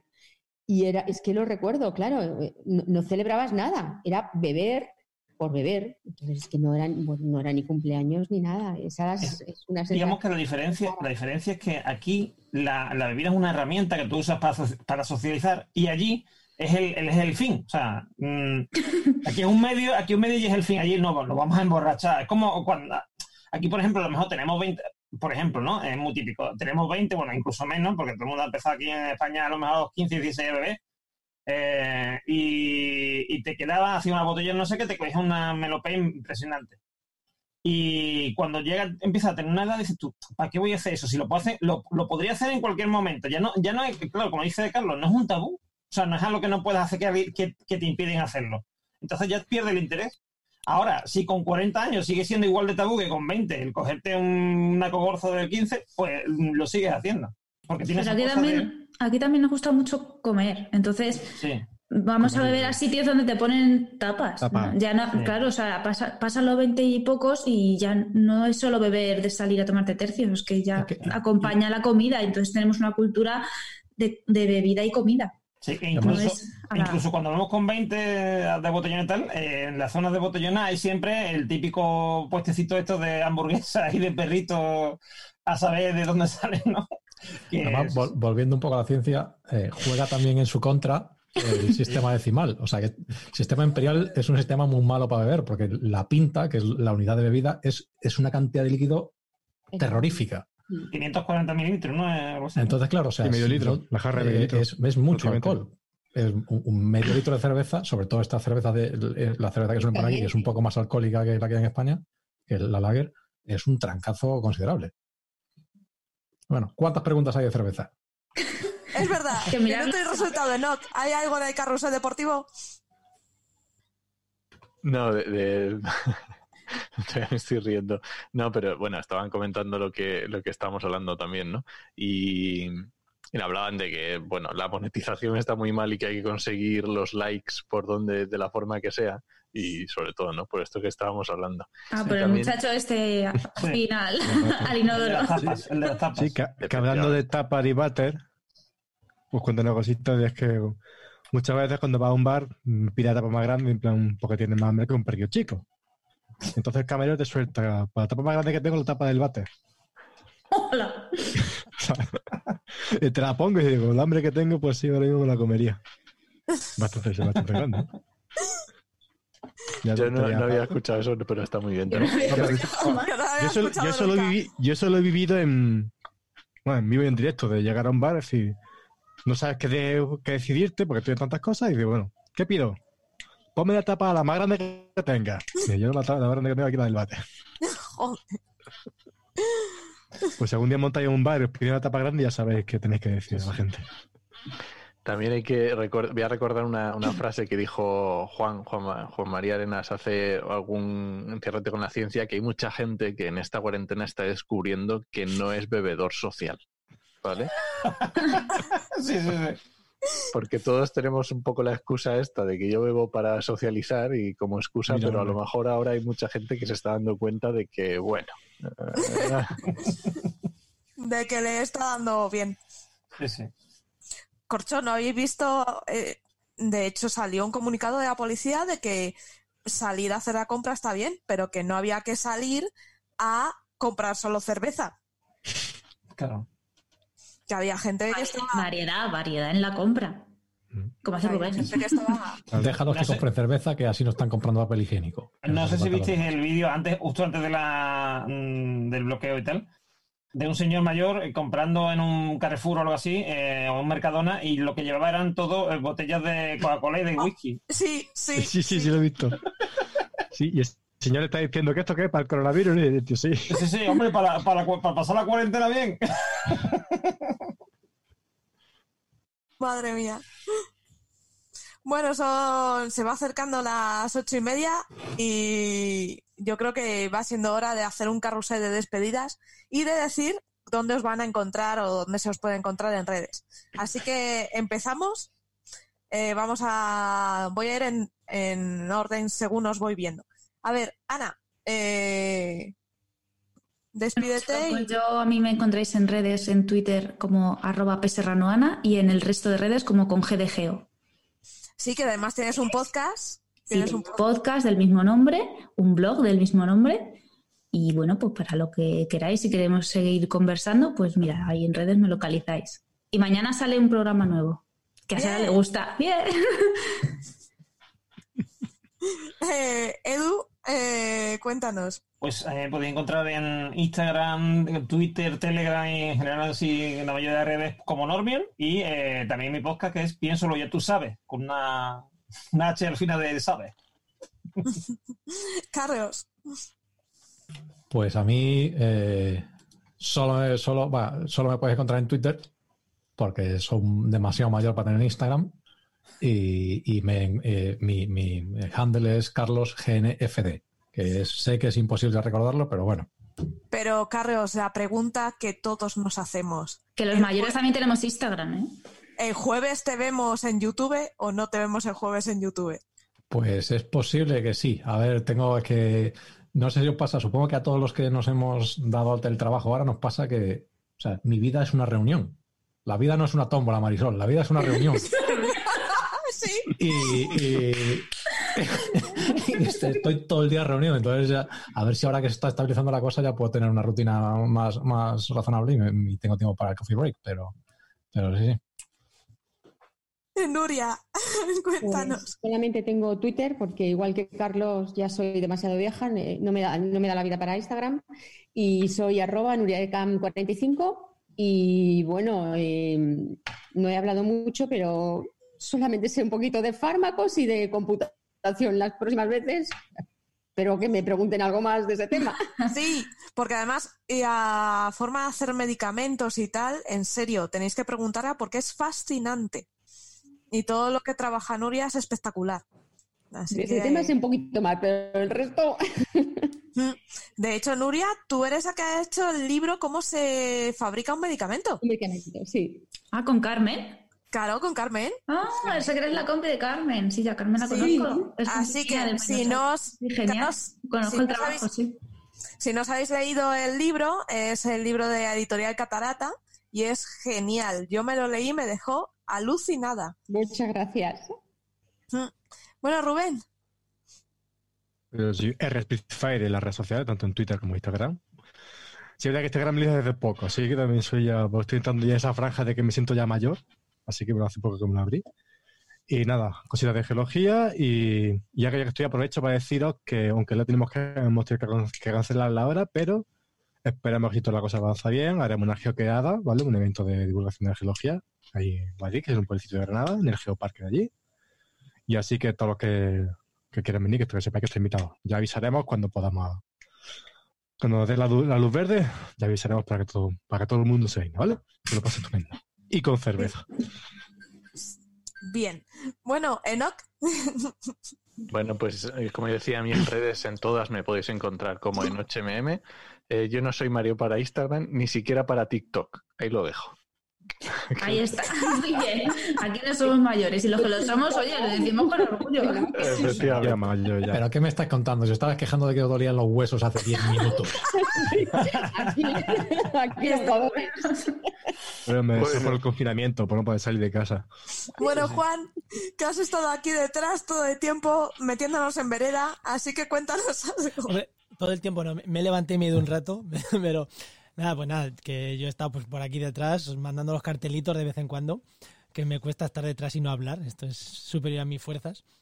Y soy JM Arenas barra baja eco en Twitter, en Podcastidae podéis encontrarme que tengo cuatro podcasts distintos, de podcasting, de medio ambiente, de ecología, de otro más personal, o sea que tengo de todo. Y recomendaros, si ahora cuando terminéis este programa, según terminéis este programa, os vais a trabajamediambiente.com, que mi compañero Enoch, que es que no lo ha querido decir él, se ha escrito un artículo que es eh, algo así como mm, búsqueda de empleo y podcast en medio ambiente. Bueno, si entráis al blog, lo último que haya escrito, ha puesto un listado de podcasts para que no te aburras de toda la temática de medio ambiente, de ciencia, de emprendimiento, de diversión. O sea, mm, creo que 30 podcasts van ahí en el artículo en trabaja- al blog, lo último que hay, que no me sé el nombre, pero que no que ha puesto ahí un listado. Por eso, cuando ya has terminado de escuchar esto, ya te vas a decir, ¿ahora qué hago? ¿Ahora qué hago con mi vida? ¿Dónde escucho podcast? Pues o en Podcast o ahí. O dices, Ahora Sobre que estoy empezando a pensar, poniendo podcast. Trabaja en medio ambiente, está, está dedicado a buscar empleo y tiene una parte también que son podcasts mm, dedicados para gente que está buscando empleo. Pero además también tenéis de estos que estaba comentando Juanma. Y ya sabéis, y si no, el jueves os esperamos en Coffee Break en YouTube, versión YouTube en directo, y si no, pues el podcast. Ahí tenéis muchas horas de diversión, porque los eh, hace dos hicimos uno de cuatro horas, eh, que fue terrible. Eh, el próximo que hagamos lo haré con pañales, os lo juro. Lo, que se cuenta, yo es una cosa que jamás se me llegué a creerme, y se cuenta que Kepler murió porque se le reventó la vejiga por no levantarse en una cena. Yo jamás lo había entendido hasta hace dos semanas. fue terrible. Fue terrible. No os diré más. Bueno, pues yo soy Sara Robisco. Podéis encontrarme en Viajando Conciencia, es mi blog, y en Twitter como SaraRC83, alias Encima Inquieta. Que, y nada, eh, nos vemos la semana que viene a las seis y media de la tarde y sábado, otra vez dándos por saco. Así que ya sabéis, os esperamos. Venga, un besazo. Chao. Chao. Adiós. Adiós. Adiós.